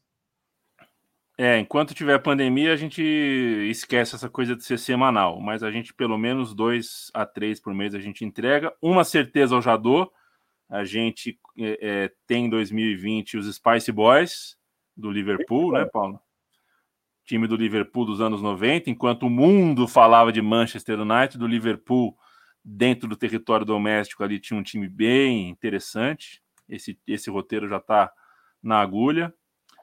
É, e outros aí. Tem, a gente tem uma planilha, né, Paulo? Planilha colorida ah, por Paulo Gil. Um Excel estourado, de azul, time brasileiro, de amarelo, jogador, laranja para narrador, verde para time internacional. Tem um Excel sinistrão. Não que a gente não se engane, mas está lá. Mas está lá para a gente pelo menos ser equilibrado. É... E é isso, a gente sempre aceita a, a, a, dicas, né? Dicas, sugestões de times, sugestões de recortes, principalmente, que a gente, esse ano, o ano passado, vocês já perceberam que a gente é, é, tem feito menos a coisa do time tal, ano tal, né? Ou a gente faz um recorte um pouco mais né, por exemplo, sugeriram o Santos de 2020, né? A gente faria o Santos do São Paulo, ele junta com 2020, vê o que vai dar em 2021. É, e mais histórias, enfim, né? É, histórias que a gente acaba tendo um dia tomando banho, né? A gente toma banho, pô, e se a gente fizesse um, um programa só sobre é, mexicanos que fizeram gol na, na, na, na, na Copa da Inglaterra, né? É, a gente fez algumas, né? Tipo, como voltaram os jogadores do, do Penta, né? Em é. que circunstância eles voltaram para o Brasil? Isso são, são ideias que a gente vai tendo meio que ao natural. É, é, é ao natural é péssimo, né? Que a gente vai tendo naturalmente. Até porque não existe o ao artificial, né? exato. É, a gente vai tendo naturalmente e. Enfim, é, achar o gancho para contar a história é só o primeiro é só um ensejo, né? É só um subterfúgio que a gente encontra. No fim das contas, o legal tá no, no, no na hora que a gente conta, na rata, se é uma história é, é, de um jogador ou de um time específico, tal. Isso no fim das contas não é o mais importante. Tem um que eu estou ensaiando aí, laterais que viraram meias. Aí, boa, boa ideia. Quer dizer, estou ensaiando no nosso ritmo é para 2023, mais ou menos. Vou dar último giro, hein? Quem escrever tá alguma coisa, eu vou pingar e aí pingou. Liedson ou Pauleta? Liedson. Liedson. Um abraço pro louco, em breve. Louco, dale, louco. Campinhos do cacete, louco. É dimensão oficial, velho. O Baruel é 105 por 68, meu irmão. Campinho. Campinho. É tipo os, os pernambucanos ficam bravos, né? Os baianos também de chamar bloco de carnaval de bloquinho, né? bloquinho. né? Eles acham um absurdo chamar de bloquinho. É, o Pedro manda um salve, salvaram a minha quarentena. O Guilherme, saudades de uma cervejinha para discutir. Adriano, o André, o Arthur, o Rodrigo Passos, 1h20 aqui no Porto. Que tá beleza. Tomando, tá tomando garrafas de vinhos, mas não são vinhos importados, são vinhos do Porto. É... Guilherme Dornelles, uma live por mês. Não vai rolar, Dornelles. Boa ideia, mas não vai rolar. Valeu demais, mano. Paulo Pereira, JM, Pedro Borges, o Renan, quanto tempo, mano? Tá esperando um. É, ele quer um, ele quer um programa pet é, sem Flamengo. É bom, hein? Bom programa. Não, além do Flamengo, além do. É, é, tá, o pet além do é. Flamengo, é. É pet isso aí. É boa história, porque esse fez coisa, hein? Lusa, Lusa. Não, bateu na trave. Não, bateu na trave. A gente tava, era para fazer semana passada. É, Lusa 90, Paulista, tem Paulista, tem campeão da Copa do Brasil? Tem. É, entrevistei o Fernando Wagner Mancini. Botão da América com o Trajano. Quando voltar ao estúdio, Trajano no Skype, não dá. Não é que não dá pelo Trajano, não dá porque é, é ruim. Né? Desperdício, né? é, é desperdício. Vasco 2011, precisa cumprir a, a quarentena dos, dos 10 anos. Tá cedo demais pro 7x1? Tá muito cedo. Caralho, o sábio não é por causa do sábio, não, né? Às vezes o cara nasceu em 95, né? Loucura. América de 86. O Leandro tinha. Você não tinha um lance que era os. Ah, não, é outra história, as viradas de mesa, não é? É, é era pauta para Sarriar, afinada ah, Sarriar. É, de mesa, é, tá? Era escrito, é. O melhor programa foi o Mata-Mata 2002. Esse é massa. Kaiserslautern não dá. Não dá. Tô brincando, Roger. Logo mais. Soares ou Lewandowski? Soares. Luizito. Opa. Os chantagistas de 2010, mas batia o Boto, hein? Nossa. O chanta de 2010 era enjoado. Santos antes do Pelé. Não dá. Não dá. Tô brincando, Vitor. Santos Legal. do Feitiço. Santos do Feitiço é bom. 27. Santos de 27. Boa história. Vida longa. Advíncula ou Apodi? Advíncula. Pô, Advíncula é. Se eu vir o presidente de clube, eu, eu cometo essa insensatez. Eu pago o que ele quiser. É o meu, é o meu dois. Ou bebo sim? Aí eu vou chorar, Gil. Aí eu vou chorar. Bebo sim, bebo sim, mas eu vou de prato do dia. É, tá louco. Valeu, Maurício. Senegal em Copas. Senegal. Em co... é. É, é, pode ser. Pode ser. Bom demais. Ser. Valeu, Pedro. Danilo. Danilo pode pingar. Pode pingar, desde que a gente não fale que ele é o maior jogador brasileiro a nunca jogar pela seleção. É, isso é cascata, hein? É cascata. Isso é uma bela cascata, né? Mas pegou, né? Pegou. Pegou, é, pegou. Pegou. Quem é para você a proposta? O maior jogador que não jogou na seleção? A gente já falou sobre isso, não falou? Já. Para mim é o Yarley. É, eu, eu gostei do quando você falou Yarley. O Yarley jogou mais que o Zidanilo? Não, né? Eu acho que jogou. Mas o Danilo foi mais, foi mais importante, não? Ah, é, é que o Yarley foi campeão do mundo também, né? Pelo Mas Inter e pelo Boca. Ele, é, ele é muito, ele é muito decisivo em dois times muito grandes, né? Então, não sei se, não sei se ele era, ele foi, ele foi muito bem no São Paulo, mas, mas o, o, a, a, capa do jornal não era ele, entendeu? Não, não acho que ele era o, o LeBron do Lakers, assim, entendeu? Como às vezes faz parecer, assim. Mas isso é coisa para na hora de fazer pesquisa, o dia que a gente for fazer esse meu time de botão, é hora para a gente pegar o jornal velho e ver qual era a temperatura da época. Né? Esse é o tipo de dilema que a gente fica sempre. É, mas Yarley é um bom voto, hein? Yarley é um bom voto. E Marinho? É. Se ele ganha Libertadores ele e ganha, ganha no Bayern, lá no, na porra toda. Nossa, o Marinho para cima do, do, do canadense lá, que não pode, né? Também ser canadense bom daquele lá, o Davis. é. Vai ser bonito, vai ser bonito. É isso então, pessoal. Valeu aí, 10 e 25 já, foi longe. O Leandro é que cuida do programa. Se quiser, você sobe. Tá, eu vou é. querer.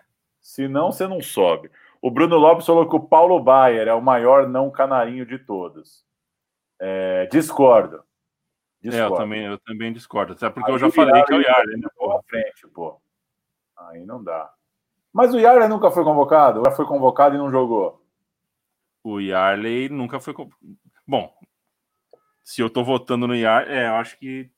Acho que ele nunca foi convocado. Não sei, realmente não sei. Tô... Não, se ele foi convocado. Em campo nunca entrou. Mas tem esses, esses, essas convocações esquisitas.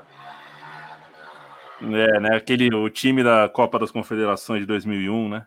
O, o time que o Camilo deu uma caneta lá, aqueles, aquelas convocação que parecia seleção do Brasileirão contra a seleção do Campeonato Argentino, teve isso, né? Teve isso. Teve isso. Teve isso. E seleção estadual, né? Nunca mais, né? Seleção estadual. Nunca mais. Acabou, né? Pô, eu, sabe o que, que me fez sentir que a pandemia foi foda mesmo? Cancelou o jogo do Zico, hein, cara? Não vai ter o jogo do Zico, né? Não vai ter o jogo do Zico. Não que eu via. Não que eu via. Mas. Não, pô. fudeu, é. Tem uns caras que vivem por isso, né? É. O, o Denilson vai sentir a pandemia agora. Vai, vai. E o, Daniel... eu anotei aqui para falar. O D'Alessandro se despede do Inter, hein, no final de semana. Temos um programa do D'Alessandro, né? Temos, temos. E não fala do Inter, né? É, não fala do Inter. Fala da, do começo dele, o Mundial Sub-20, que é na, na Argentina. River Plate. A, River Plate, a Espanha, enfim, tudo que acontece antes do. Europa, né? Europa e, e, o São Lourenço, né? Que ele pega um projeto centenário ali do São Lourenço e tal, e não compra uma briga com o River sem conseguir a simpatia dos, dos corvos. E... Encontra na Libertadores, né? Se encontra, exato. Ele elimina o River, ele faz parte ali da. da... Ele compra uma briga com a torcida do River, porque comemora com o São Lourenço, e... mas acaba não sendo também o ídolo do São Lourenço, né? Não, não chega a ser um. Puta, eu gosto é. muito do Alexandre, cara. É. é. Esse, é, esse é fera. Esse vai fazer falta no Brasileirão. É a saideira. The Last Dance! The Last Dance do Alessandro, que, sei lá, né? Podia vir a assumir, né? É, treinador, pô, em 2021. Já é, assume. Da Alessandro ou Miguel Ângelo Ramírez? Ah, da Alessandro. Se o Alex vai ser bom técnico. Não tem ideia, cara. É difícil o negócio de técnico, né? É difícil, é né? Difícil, é difícil. Eu, eu, eu... sangue bom, tem boas ideias, beleza, mas tem tanta coisa, né, cara? Eu não sei, cara. Assim, falando uma coisa muito particular, né? Falei muito do Palmeiras, né? Eu não falo muito do Palmeiras no programa. Ou vai ver, falo, mas tento não falar. Mas depois que o Palmeiras trouxe o Felipão e o Luxemburgo, cara, é, eu fico pensando, é muito osso ser técnico novo. É, é muito osso. Ô, Paulo. Porque o Alex pega um time. Puta, dura quanto, né? É, é puxado, cara, é puxado, mas torço para rolar. O Wendel lembrou aqui que o Yarley foi convocado, mas não entrou em campo. Aí eu não sei se entra então na. Conta, não conta. Então não conta. Jogo é né? jogo, caps. então não conta. Então continua sendo. Continua sendo o Yarley. E o André Pescarmona, né? Nunca jogou na seleção, mas é, me impressiona na várzea do, do, do, Brasil aí. Carrega o piano. Valeu, pessoal. 10 e meia. Escovar os dentes tomar aquela aguinha com limão. Quebrei meu jejum aqui na, na Colorada. E voltamos, não sei, fim de janeiro, talvez fevereiro. Férias é bom também, né? Dá um é, tempo. Importante. Volta com calma daqui algumas semanas. A gente é muito, muito grato pelo carinho que recebe, viu? Muito, muito grato. São oito anos fazendo isso com muito carinho. E muitas das vezes as palavras que vocês mandam para a gente é, ajudam demais, ajudam demais. Em tempos de pandemia, sobretudo, mas é, mesmo, mesmo em tempos normais, saibam disso, saibam disso, porque a gente não tem nem a Coca-Cola, nem o McDonald's por trás, a gente não ganha fortunas para fazer comunicação independente é guerrilha, né? Atrás do Paulo aqui, para quem está vendo a live e não depois em podcast, tem dois pôsteres de cinema, que é cinema também de guerrilha que o Paulo fez, porque a gente faz mesmo, a gente já trabalhou em, muito mais do que em proporção do que a gente ganhou de dinheiro na vida, né, Paulo? É, e o meu time de botão é uma expressão disso, é algo que a gente, é, para fazer um programa de uma hora, a gente faz uma pesquisa de seis, sete horas, deita para dormir, põe um tape de um jogo da campanha, então vai mais duas horas aí, então são dez horas de repente de pesquisa ou mais, mais duas, três horas para editar.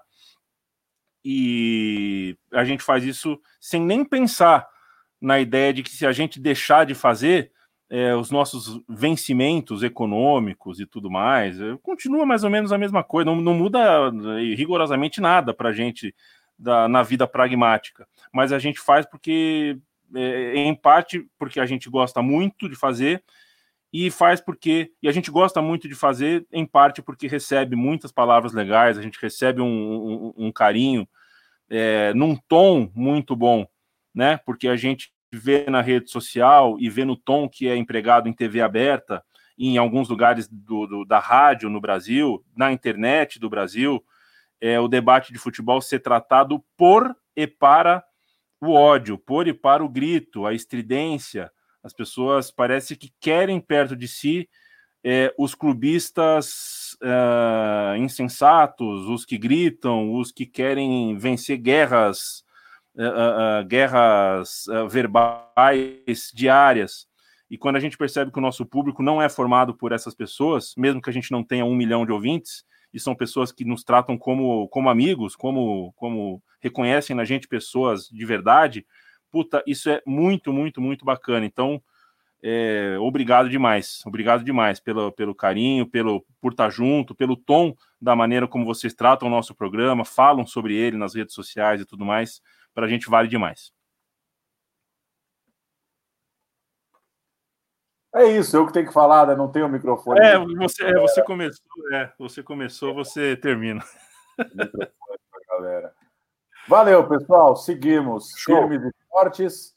O... o Twitter lá, podcast underline botão, nem todo mundo tem, mas enfim, é um jeito de de brincando lá, postando o que está pesquisando, uma forma de ir aquecendo o programa sem muita pretensão, mas no fim das contas o, o programa é o que é mesmo, vai pingando no feed de sempre em sempre e é por lá que a gente melhor conversa. Mas estamos aí. Quem quiser mandar alguma mensagem, sugerir alguma coisa, os perfis estão abertos lá exatamente para isso. Valeu. Agora eu vou. Valeu. Na hora que eu clicar, acabou, né? Foi. Eu vou ficar fazendo tchau. Falou. Falou. Tchau, tchau.